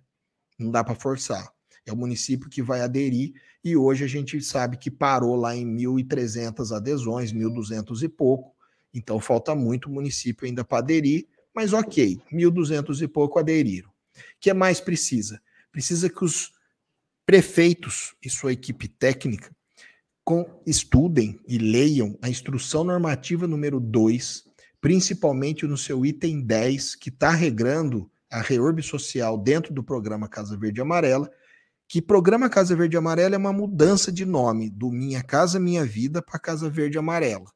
Continua tendo os programas de construções de unidades habitacionais, aprimorou tudo que já existia lá na casa na Minha Casa Minha Vida, mas abarcou regularização fundiária social e melhoria habitacional dentro do programa, o que eu achei sensacional, disruptivo então, só continuando a explicação, precisa que os prefeitos venham aderir, mas precisa que eles leiam a instrução normativa para que eles saibam escolher quais áreas que eles têm, quais núcleos urbanos e informais consolidados eles têm no município deles, que serão classificados por eles mesmos como social e como que se classifica um núcleo como social. Quando você pega o polígono, daí volta lá com o Marino e com o Newton o que, que é o polígono, é onde você decidiu fazer a reurb naquele espaço que tem pessoas morando em cima. Você cadastrou essas pessoas e conseguiu provar que 50% mais um, maioria, né? 50% é, é, por cento mais um, está ali é, como baixa renda, aquele núcleo vai está predominantemente ocupado por população de baixa renda, vai ser classificado como social. Então precisa ser classificado como social. Precisa que você do mercado privado entenda tudo isso e saiba que está precificado. O que, que é precificado? Você vai trabalhar sabendo já o quanto você vai poder receber por lote. Então você não vai poder cobrar o quanto você acha que pode cobrar o MDR, embora nós, como eu disse, ajudamos, levamos subsídios para eles, para eles poderem soltar isso de uma forma que eu entendo melhor, que seria com valores maiores, poderia ter sido três tipos de complexidade de reurb, mais básica, média e mais complexa. Poderia estar tá pagando ali para nós do setor privado 1.500, 2.000 e 2.500. Mas o que, que eles decidiram? Colocaram assim: existe aqui uma planilha de composição de serviços que, somando todos eles, nós vamos conseguir pagar, no máximo para vocês que vão prestar esse serviço, R$ 1.413. Vocês querem? Olha que desafio. Precisa que o município queira aderir, precisa que nós queremos, queiramos trabalhar com essa precificação de R$ 1.413 e precisa que o morador queira também pagar essa reurb dentro desse modelo. Essa terceira parte está fácil. O morador social, o, o, o, legitimado social, pagar por isso ficou muito fácil para ele. Por quê? Porque se vamos, vamos falar do melhor dos mundos, você o prefeito aderiu, ele achou a área, você foi lá estudar essa área que o prefeito está indicando para você.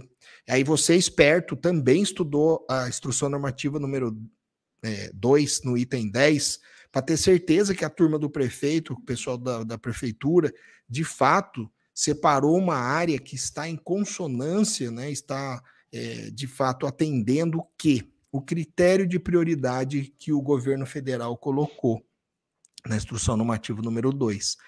Então, existem critérios de prioridade que vão conseguir, talvez, alcançar a verba desse recurso. Não é uma certeza para ninguém, é talvez, mas a batalha é longa, né? E eu estou aqui falando, mas eu prefiro terminar para vocês entenderem a batalha. Vale a pena. Prefeito aderir.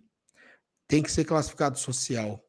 Quando você vai estudar a área lá, você dá uma observada e vê se de fato atendeu todos os critérios que a turma da prefeitura realmente acertou na escolha da área para ficar mais elegível possível a chegar na verba você explica para as pessoas que moram ali que elas têm dois caminhos, três caminhos. Ou ela espera o poder público fazer por ela, com o dinheiro da prefeitura, quando o prefeito puder fazer. Ou ela contrata você na modalidade normal de reurb, você vai cobrar dela, sei lá, dois mil, três mil, quanto você achar que deve cobrar. Ou ela aceita essa modalidade da Casa Verde Amarela, que é se aquela família baixa renda for é, até dois mil reais de, de renda bruta, daí não é salário mínimo, até dois mil reais de renda bruta de renda familiar, ela paga só 50 reais dos 1.413 que você pegou. o mais caro vai custar 170 reais. Então, é fácil vender essa reurb, né? Você vai explicar para ele, vai falar, você quer ficar esperando ou você quer pagar cinquentinha ou no máximo 170 reais? Uma vez que você conseguiu convencer que naquele polígono, vamos falar de 100 pessoas, porque um dos critérios de prioridade que o governo colocou é que essas áreas têm que ter no mínimo 100 lotes e no máximo 700 lotes. Então, o governo determinou características tanto do município quanto características da área como critério de prioridade. Vamos falar um critério do município. Precisa ter mais de 50 mil habitantes. Daí alguém ergue a mão, professor, mas no meu eu tenho 35 mil habitantes, eu posso? Pode. A gente não está falando que é critério de exclusão, a gente está falando que é critério de prioridade. Só que o, o governo federal colocou que aqueles municípios que tiverem mais 50 mil habitantes estão mais próximos de chegar na verba. Então, característica do município. E característica da área. Puta, da área é assim. Não pode ter conflito fundiário. Já tem que ter infraestrutura e equipamento público. Já tem que ter quase tudo que você bateria o olho naquele lugar e diria: Poxa, aqui é irregular? É, é praticamente isso. Porque nesse momento que eles querem testar e validar essa solução desse projeto, desse programa, eles meio que enfiaram tantos critérios, colocaram tantos critérios que ficou aquelas áreas que a gente chama de filé mignon, que só está com problema jurídico praticamente. Só está faltando chegar no título. Bom, uma vez que você convence as pessoas e tem que convencer 50% mais um, também precisa da, é, que seja predominantemente é, as pessoas queiram aderir. E não precisa ser as mesmas pessoas que você classificou social. Normalmente, num polígono tem ES, ES, ES. Então, se a maioria é S, é classificado social. E na hora de aderir, 50% mais um tem que aderir. Pode ter no meio E e S.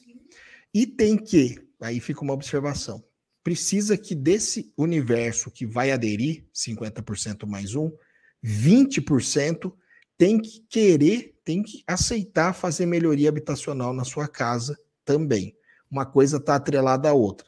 Ninguém de nós do setor privado vamos conseguir fazer reurb sem também acontecer a melhoria habitacional de 20% daquele universo de pessoas que aceitaram a reurb, tá bom? Uma vez que você consegue provar que 50% mais um aderiu à REURB, 20% destes aderiram à, à melhoria habitacional, chegou um outro desafio. Aí você manda para o Ministério a sua proposta, o Ministério manda para a Prefeitura a proposta, a, a Prefeitura tem que aprovar a proposta, volta para o Ministério, aí o Ministério vai ver se você atendeu os critérios de prioridade.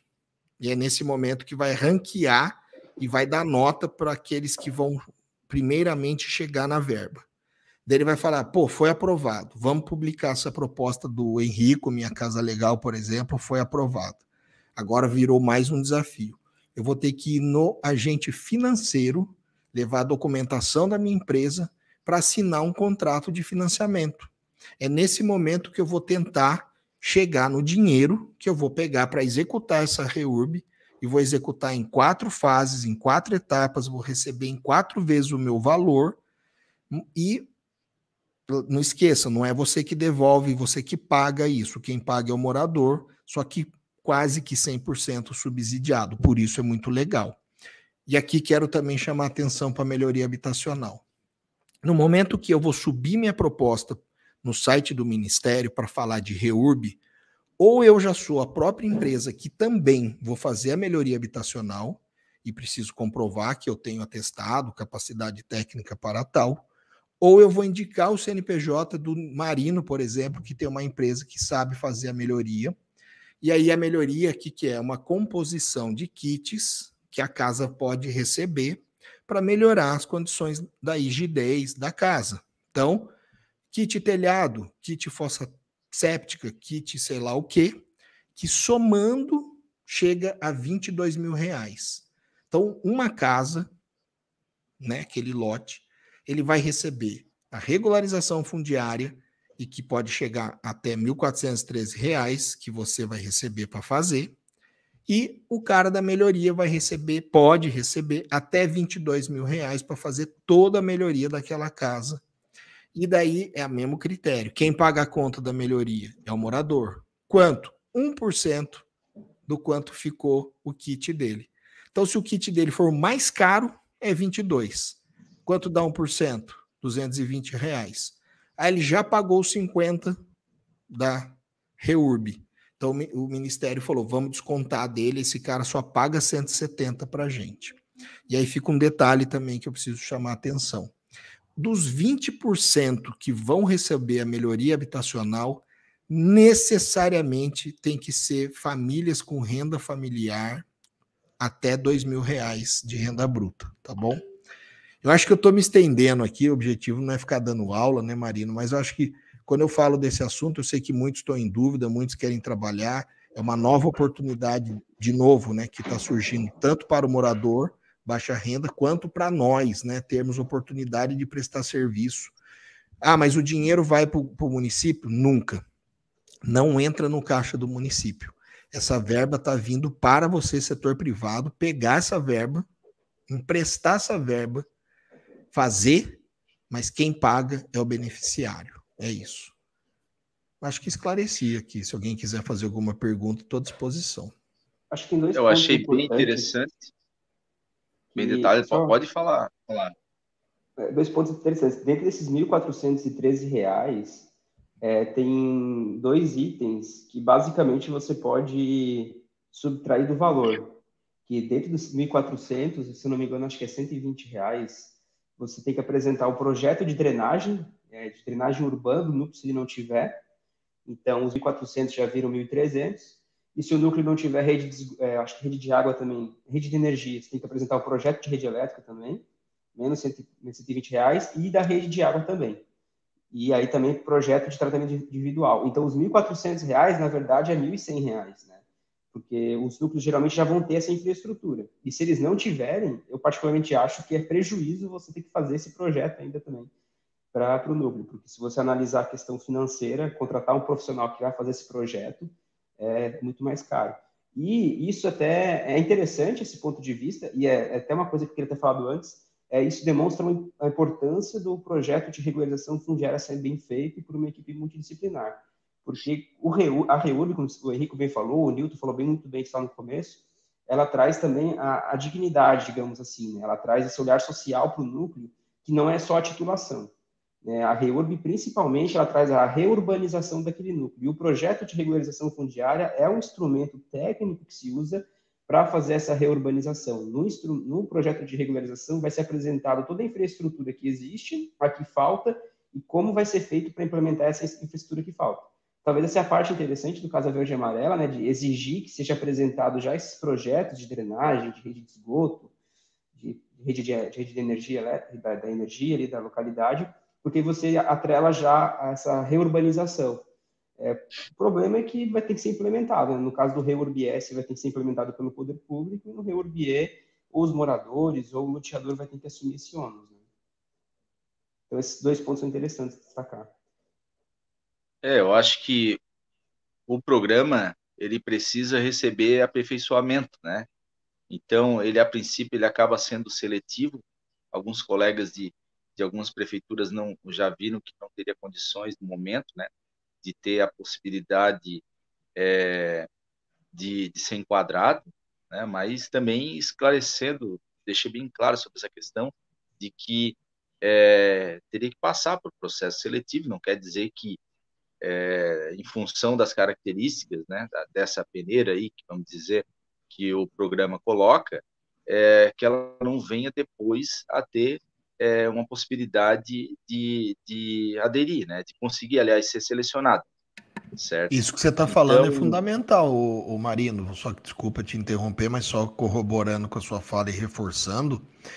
Eu sou um grande defensor e admirador do programa, eu, Henrico, né? Não é um posicionamento da CRF nem da minha casa legal, mas eu, como empreendedor, E eu compreendi, eu, eu, eu compreendo é, a atitude e esse modus operandi do governo federal. Se você está lançando um programa para um país desse tamanho, continental, né, com essas distâncias, se você está com uma irregularidade, que é mais da metade dos imóveis urbanos do Brasil, e que os prefeitos não estão dando conta, então você vem, é, governo federal, querer contribuir, obviamente você precisa testar e validar sua ideia num ambiente mais controlado em pequena, pequena escala. Se tiver que fazer ajustes né, e fazer calibrações, é muito melhor fazer em pequena escala. É o, é o, é o passo a passo de, do empreendedorismo, né? É você testar e validar, testar e validar, e aí você vai expandindo. Então, eu é. acho muito bacana que essa verba agora seja reduzida. É muito bacana agora que realmente tenha toda essa peneira, esse filtro, e você tem razão, reforçando minha fala, não é de exclusão, é de prioridade, ou seja, ah, eu só tenho 10 mil habitantes no meu município, não vou me inscrever. Bobeira, não tem custo, não tem ônus, não tem nada. É só entrar no site, preencher lá, prefeitura, preenche tudo, tem que preencher, apertou enviar, pronto, tá cadastrado. Ai, que legal, que bom, tá lá. Eu tenho áreas para poder indicar. Ah, achei duas aqui que as características da área bate lá com a instrução normativa número 2 no item 10. Então, meu, chama empresários que queiram trabalhar na sua cidade ou, né, porque precisa de nós. O mais legal disso tudo é o empoderamento que agora nós ficamos. Se a gente não quiser trabalhar nesse projeto, vai minguar o projeto. Depende da gente querer. E nós, então, temos o poder da calibração para cima. Se ninguém quiser trabalhar com 1413, azar. Governo que mude para 2.000, 2.500, até uma hora que agrade a gente. Essa é a verdade. Mas vamos tentar trabalhar. Eu fiz meus estudos aqui, já disse, que talvez, com muita eficiência, como você está dizendo, para não perder tempo e nem dinheiro, por isso sabe, estudar e se preparar e entender quais são os critérios das áreas, talvez seja possível um lucro por lote de 285 reais. Aí, se você for considerar que no mínimo tem que ter 100 lotes e no máximo 700, talvez seja um negócio lucrativo. Não é uma coisa de outro mundo, mas pode ser que seja bom. Né, Nilton? Nilton que gosta de fazer conta e manja das contas, pode opinar muito bem aí nessa precificação. É, a gente briga bastante nessa questão da conta, né? Varia muito de núcleo a núcleo, né, Henrique? A gente sabe disso, o Marino também já, já viu, e de trabalho a trabalho. Mas eu queria tocar, é, antes de tocar na parte de precificação, é, eu queria tocar no assunto da, das associações ali. É, eu acho importante, Marino, a associação está tomando essa iniciativa, é, não só no âmbito estadual, que a gente está aqui falando a nível nacional, mas a nível municipal também. Porque muitas das associações firmam convênios com as prefeituras para ajudar nessa análise técnica. Acho isso acho importante o papel da associação a gente está tentando aqui pela nossa associação aqui de Piracicaba também prestar esse auxílio ao município. Porque a gente sabe que o município às vezes é carente de alguma informação, é carente de alguma coisa, até por falta de recurso mesmo. E não só na, na a da, a da capital, vamos falar assim, a gente chama Piracicaba uma macro-região, agora inclusive está se elevando a, a macro-região, é, mas das cidades vizinhas. Porque às vezes município pequeno ele só tem um engenheiro civil. Eu fiquei trabalhando, todo mundo sabe, eu trabalhei até o final do ano passado, trabalhei na prefeitura de Charqueada. É, com a pandemia, o, o, engenheiro civil que a gente tinha lá saiu, porque as da idade. O outro engenheiro saiu candidato à eleição. Ficou somente eu, um engenheiro agrimensor, administrando a prefeitura inteira. Quer dizer, como é que você roda a prefeitura? Então, nessa hora, as parcerias com as associações, eu acho muito importante o papel da associação, o pessoal não dá devido valor à associação, eu sei que é complicado tocar uma associação, a gente está sofrendo aqui, está reerguendo aqui, mas eu acho importante que a associação falasse um pouquinho dessa, dessa parte que é a, a parte que dá para se fazer. Inclusive, existe recursos de, de, do CREA, do CONFEA, que trazem esse benefício para ajudar na, na prefeitura, para ajudar nos municípios. acho que seria importante falar um pouquinho sobre isso também, que eu acho que é uma, uma peça fundamental da gente profissional, porque tu, muita gente fala mal do CREA, né? Ah, o CREA não faz nada por mim. Na verdade, o CREA não faz mesmo. Né? Quem faz é a associação, né? O papel do CREA é fiscalizar os mal profissional. Se você não está sendo visto pelo CREA, é sinal que você está é, dentro dos bons profissionais. Porque se você fosse mal, já tinha te pego. Então, eu queria que a associação falasse um pouquinho, só para a gente dessas parcerias.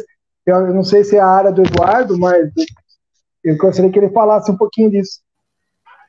Até porque não deixamos você falar, né, Eduardo? Pelo amor é, de. Deus. Então. É, eu tô, eu tô, Agora você tem uma hora do microfone. Estou aqui só observando, aprendendo e anotando.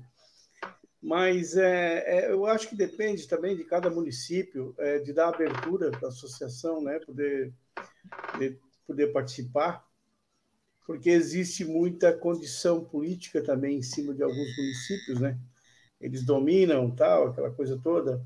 Eu tive uma experiência agora aqui em Tubarão, que a gente, em Tubarão, Santa Catarina, que a gente, é, a gente eles homologaram o REURB, a gente começou a trabalhar e a juntar documentações e tal, e conforme a orientação técnica do, do, do grupo lá, que analisa, né?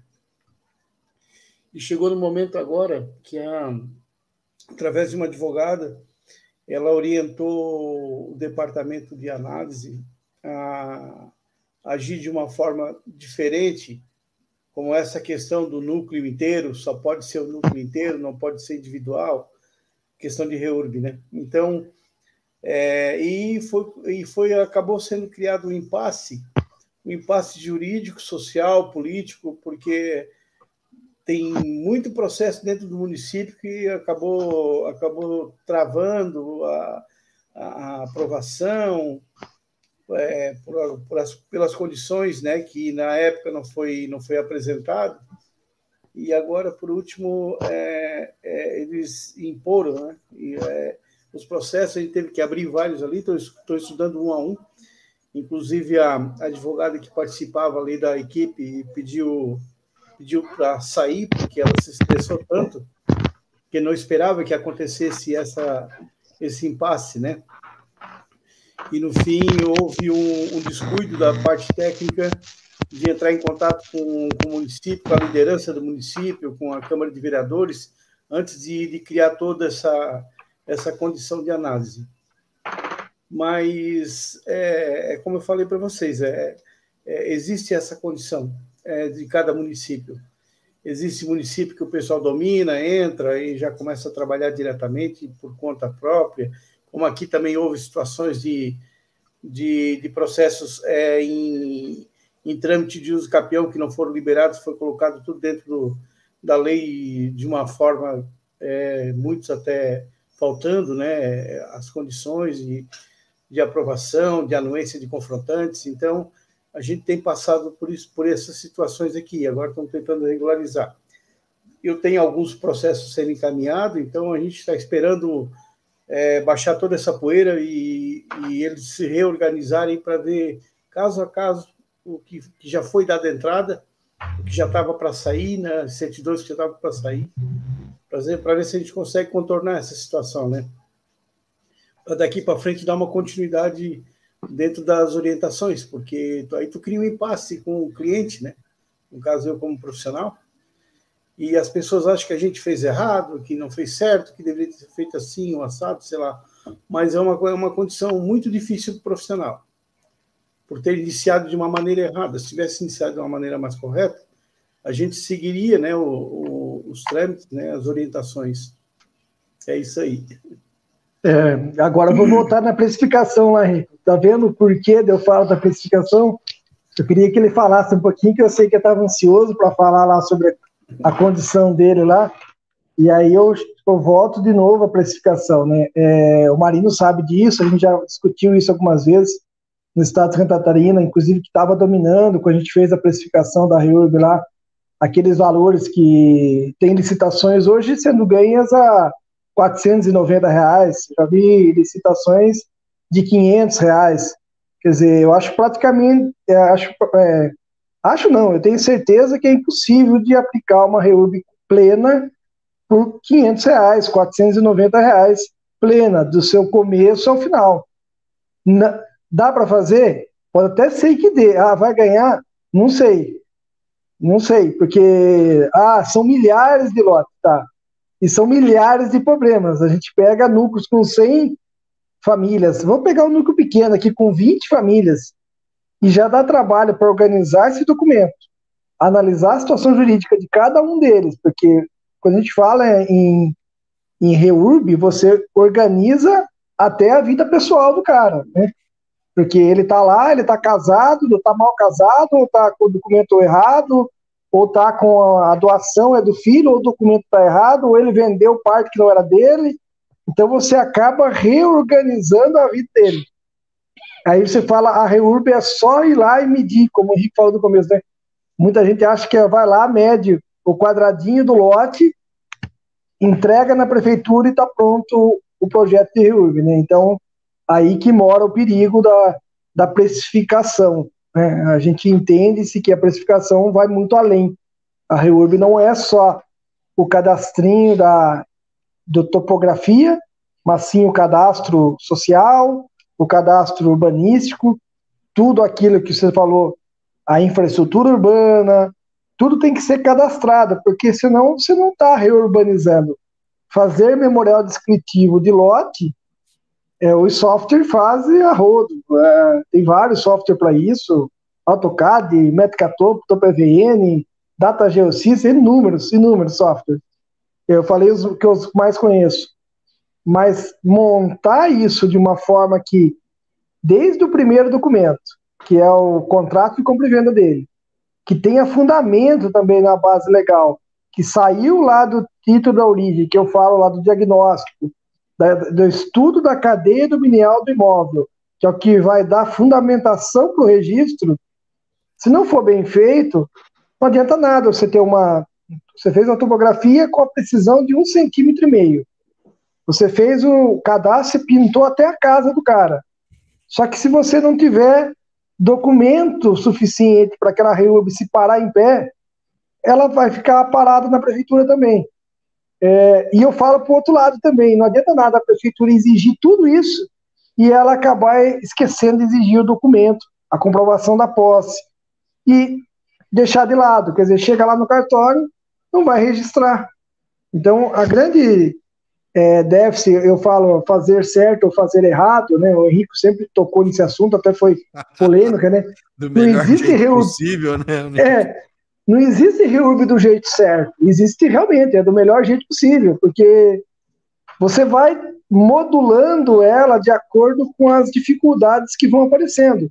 E tem hora que é documento, tem hora que é jurídico, tem hora que é técnico. Então você vai contornando a situação, moldando a situação até que você tenha um título pleno. E existe uma regrinha de três? Existe uma regrinha de três que você vai lá e aplica mas ela nem sempre é a regra principal. Existem muitas variantes dentro desse caminho. Então, o processo está assim, o Henrique falou. É, eu gostei da sua palavra que você vai colocar lá na coisa. A REUB está é, tá aí. Mas como é que é que você falou? Você vai abrir o congresso? É, a REUB tem tudo para não sair.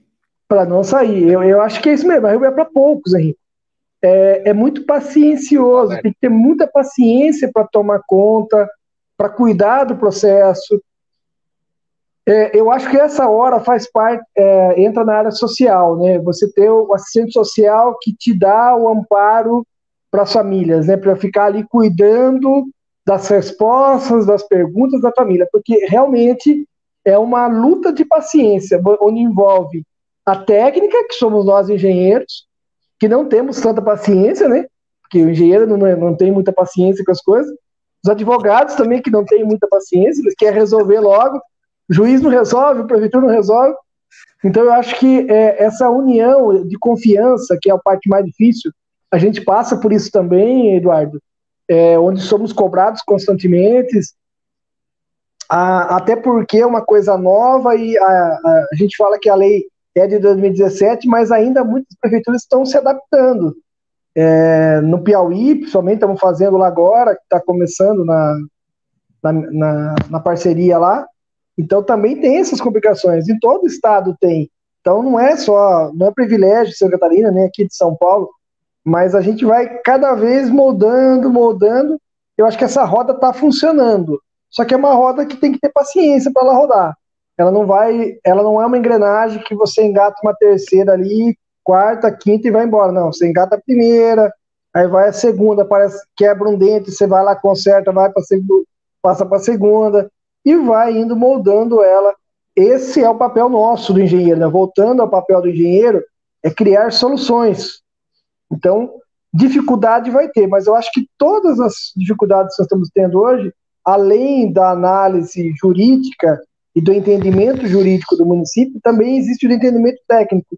E aí é hora que temos que começar a fazer mais laudos, é, mais é, textos, Aí o, o Henrique vai me puxar a orelha, né? Mas a gente sabe que na, na nossa área, principalmente na agrimensura, tem muito pouca literatura. Muito pouca literatura. Então, as literaturas são, são muito antigas. Então, a gente tem que começar a escrever literatura nova. Um monte de gente fala isso lá na CRF. Eu não sou um bom escritor, então não tenho. É, eu sou melhor executor e coordenador do que escritor. Mas, Mas realmente já plantou, falta. Já plantou a árvore, né, Nilton? Já fez o filho e comprou a bicicleta, né? Só é, já plantei livro. uma árvore. Falta só. O livro tá ali no, no, nos beados. Tá? Ô, Nilton, a gente tá com uma pergunta técnica aí na tela, você consegue ler? É, quando a área ocupada é maior, às vezes o dobro do tamanho, comparado ao contrato de compra e venda, mesmo na torcida de reversão, ah, varia muito de, da, do tempo de ocupação também, né? Vamos, vamos pegar para o lado não é só técnica essa área, né, essa pergunta, né, é um pouco jurídica também, né. É, se, é do, se vamos falar, se estamos falando de uma área particular e foi vendida erroneamente essa área por uma, um erro de falta de medidas ou falta de, de característica no, no documento, e ela está maior no chão, e se ela é irregular dentro do projeto de RURB, independe do tamanho que ela tem, ocupe isso, hoje, né? Isso que eu ia falar. É, que é uma REURB, e os confinantes também é, é. anuindo, né? Todo mundo concordando que ele ocupa. É, concordar, isso que eu ia falar. É. Aí do lado do ato jurídico, se todos concordam, não tem problema nenhum. Agora, se ele ocupa uma área maior, ele comprou mil metros, está ocupando dois mil metros, e os vizinhos e o próprio loteador, que talvez esteja durante a regularização, falando que ele está ocupando uma área verde, por exemplo, ou uma área de, que pertence ao bairro, que seria uma área de lazer, que pertence à, à associação, aí lógico que ele está irregular, né? Ele foi vendido mil metros, aí existe irregular, outro... Nilton, irregular, é, irregular ele já, é, né? A, é. questão aqui é... Ocupando... De direito ou não, né? São várias possibilidades, né? Pode estar ocupando a área de um terceiro não identificado também, Sim. ainda não identificado. Então, é, vai depender da situação tipo. fática, né? A situação fática que, de, que diz isso, né? o fato do tamanho, mesmo na, na vamos sair da REURB e vamos para o lado físico, uma, uma matrícula, que ela tem mil metros. Esses dias teve essa pergunta no nosso grupo lá na CRF. É, ela tem mil metros. E no chão tem 1.500 metros. Existe limite para o aumento de área? Uma, pra, na área técnica? Não existe limite de aumento de área. Desde que você não esteja invadindo a área terceira. Comprovadamente tecnicamente, você não invadiu o ar de ninguém, pode ter sido um erro lá do passado, lá no meandros da, da, da, da transcrição, né, que veio transcrevendo, é um próprio erro de ofício, que o cartório veio transmitindo, transcrevendo, dizendo que aquela quadra tinha 50 mil metros, dividiram 50 lotes de mil metros. Só que um lote ficou com 1.500. Como que pode? Quer dizer, então não dá para achar essa origem. Então, é uma sobra de área da transmissão ainda, não nem é da transmissão, da transmissão. Se provado isso, o, o laudo resolve o problema, né, Marino? É, eu acho importante uma situação assim também ter o processo de, de investigação, né? Que é da parte da agrimensura. Ele tem que descobrir, Sim. certo? E quando tem alguma coisa escondida, o vizinho vai acabar identificando. Tá? Então, geralmente, a gente acaba conseguindo, através de investigação, né, saber se tem algum problema do qual a gente está identificando uma posse, é, mas a princípio ela teria que ser mansa e pacífica, mesmo assim, é, tem um, pode ter algum outro terceiro que tem um contrato do qual não está identificado, né? E aí tem uma ocupação ali indevida, certo? é, mas a posse mansa e pacífica, né? É, mas aí, Marino, a gente cai naquela questão, daí o, o Henrique vai poder falar mais, se a posse, se a posse é mansa e pacífica, há mais de tantos anos não foi reclamado, dentro da própria RUB pode se aplicar uso capião. Então, é uso capião. Ah, o morador nunca Isso veio, aí, faz é. 25 anos, né, que ele está 25 anos que o núcleo está implantado. É da onde cara, vem o, os fundamentos jurídicos. Jurídicos, sim, da própria Constituição. Para poder aplicar também a legitimação fundiária sim. e a legitimação de posse. É por isso que. Então, sim. eu também acho é, importante é, nesse momento. a investigação. Que eu é por isso que é importante toda a verificação da documentação e a investigação. Mas Nesse o profissional é importante tô... para a REURB, detetive. Nesse momento que eu estou é. citando um dos instrumentos de, de titulação, que também é a legitimação fundiária, para quem está nos assistindo, que fique claro de uma vez por todas que aquele marco legal de 22 de dezembro de 2016, ele é um marco aonde se limita apenas e tão somente à legitimação fundiária. Então, pessoas que estão ocupando área que não são suas, obviamente, e que é, receberão o benefício da legitimação fundiária, seja ela área pública ou privada, né? Então, por isso, o tamanho da responsabilidade de tirar a propriedade de uma pessoa e passar para outra, por isso a gente diz que a pessoa dorme ocupante e acorda proprietário, precisa realmente de forma a não incentivar cada vez mais a ocupação, ficou então esse marco impedindo né, que se titule aquelas famílias, aquela pessoa que está em cima daquele lote, por meio da legitimação fundiária, se naquele momento de diagnóstico, de pesquisa que a prefeitura faz, que é pegar a imagem do Google Earth e pegar a linha do tempo e olhar alguns anos para trás e entender de fato quando é que realmente ficou consolidado aquele núcleo, aquela área, aquele polígono. Né? Então, tem pessoas que acham que vão dar o famoso migué e não vai ter jeito.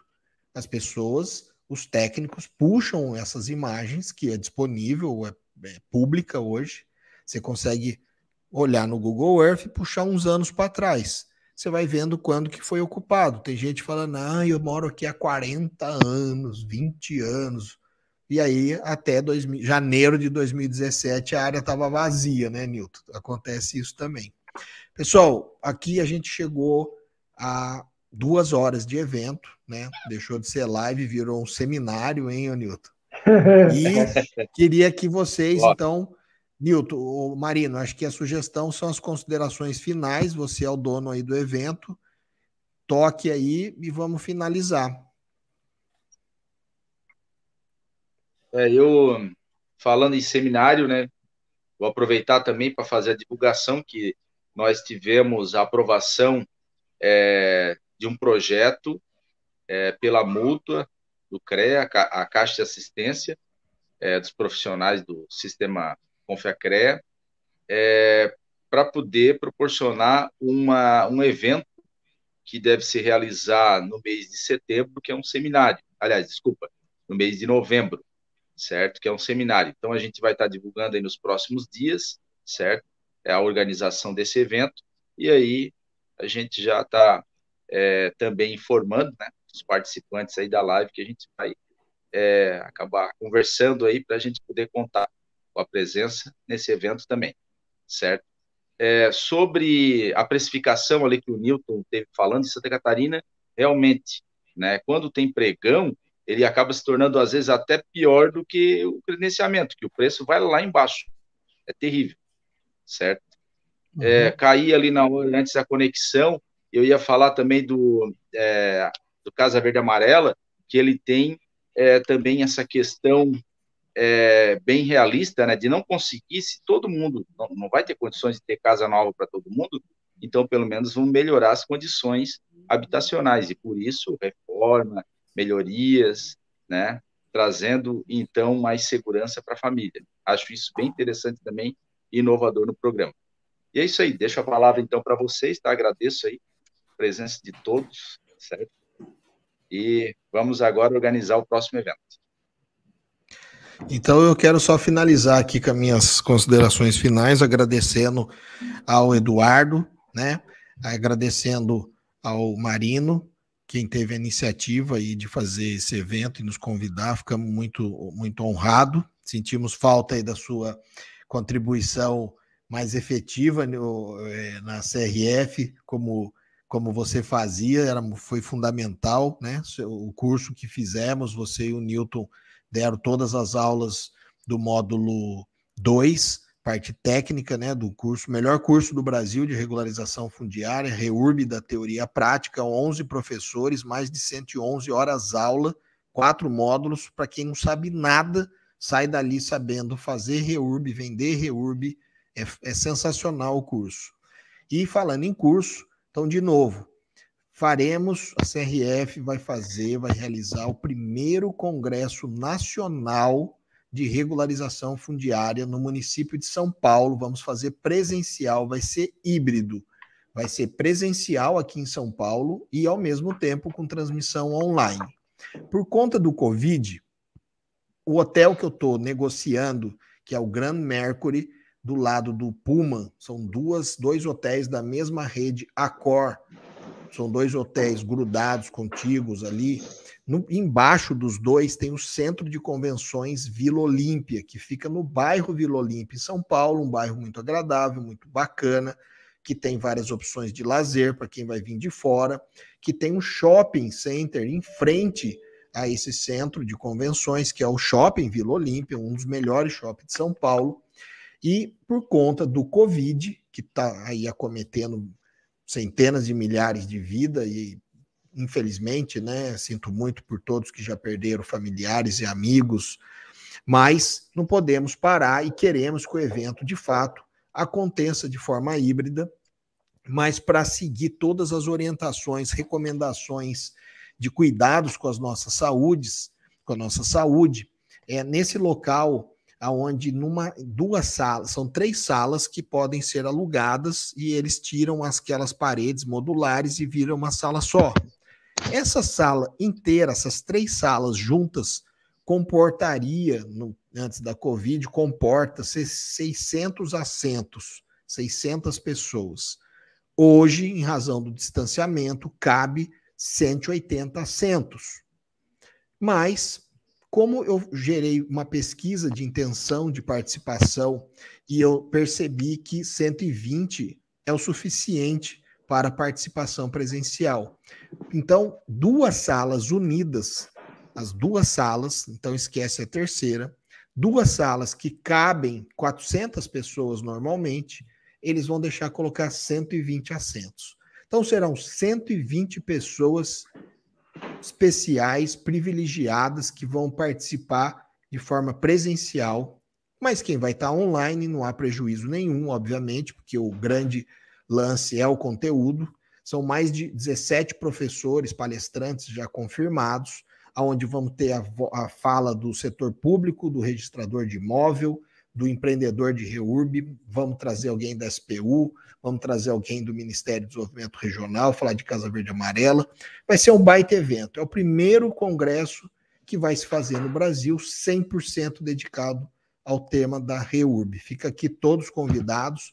Sigam nossas redes sociais, principalmente no Instagram.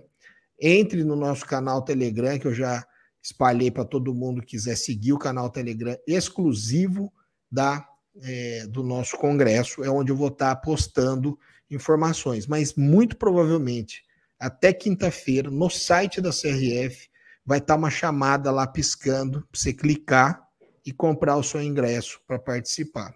Tá bom? Obrigado. Passo aí a palavra para o Jonathan e boa noite. Ah, agradeço também o convite, é um prazer. Agradeço muito ao Marina e dele pelo evento, ao Eduardo também, convidado especial da noite ao Newton, é, é, excelente profissional que a gente já trabalha há algum tempo, já acompanha também. É, agradeço a oportunidade, é isso. Quando quiserem comentar mais sobre essa parte da engenharia, estou à disposição, é, bastante experiência para trazer. E é isso aí. Boa noite a todos, uma ótima semana e vamos em frente, vamos desbravar a Rio aqui no Brasil. Vamos lá, quero agradecer o Marino também pela iniciativa. Trouxe o Eduardo, presidente da associação, Henrico, juntou todo mundo, Jonathan. É um prazer sempre estar aqui. As nossas conversas nunca são menores do que uma hora mesmo. Isso é. No telefone, o Henrico me liga é três horas no telefone, o Marino me liga também quando liga. Ultimamente está corrido, não estamos falando, mas é no mínimo 40 minutos no telefone, imagina numa live todo mundo junto. Então, eu acho que é, para a gente que gosta de Reurb e quer realmente que a Reurb aconteça e funcione, eu acho que a gente tem que perder esse tempinho mesmo e falar e demonstrar é, a nossa ansiedade, vamos falar assim, de que aconteça a Reurb no Brasil. É, como a gente já falou lá, o, todo mundo reforçou um pouquinho, o João reforçou, é, se a gente conseguir regularizar, quanto mais imóveis regularizar, menor será o déficit habitacional no país. Então, eu acho que é fundamental a regularização. Muitos imóveis estão aí esperando para ser regularizados.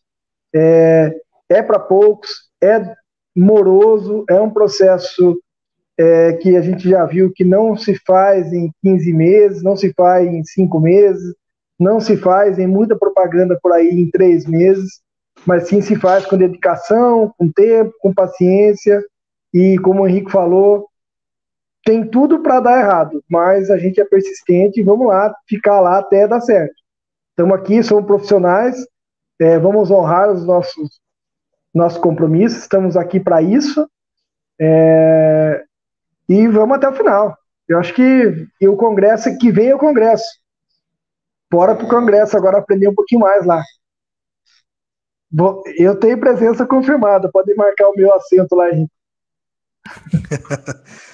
então passamos a palavra aqui para o Eduardo, nosso grande convidado da noite. Eduardo. Pessoal, é, agradeço pela, pela participação, né?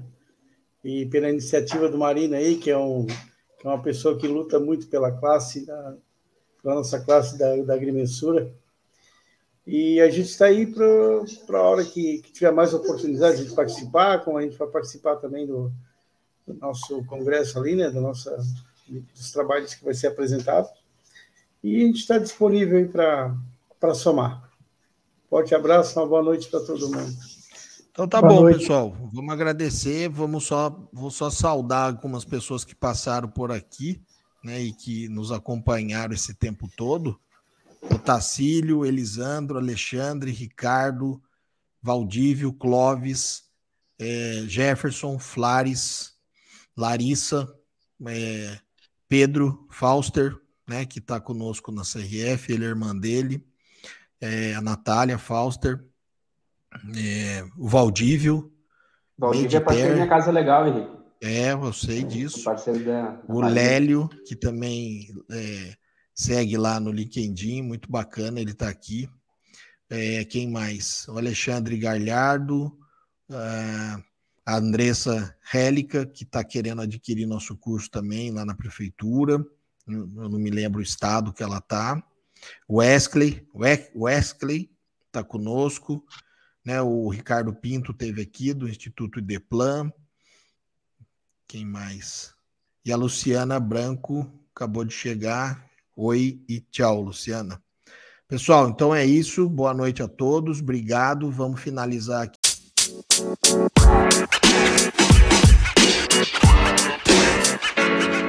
man. You know, man.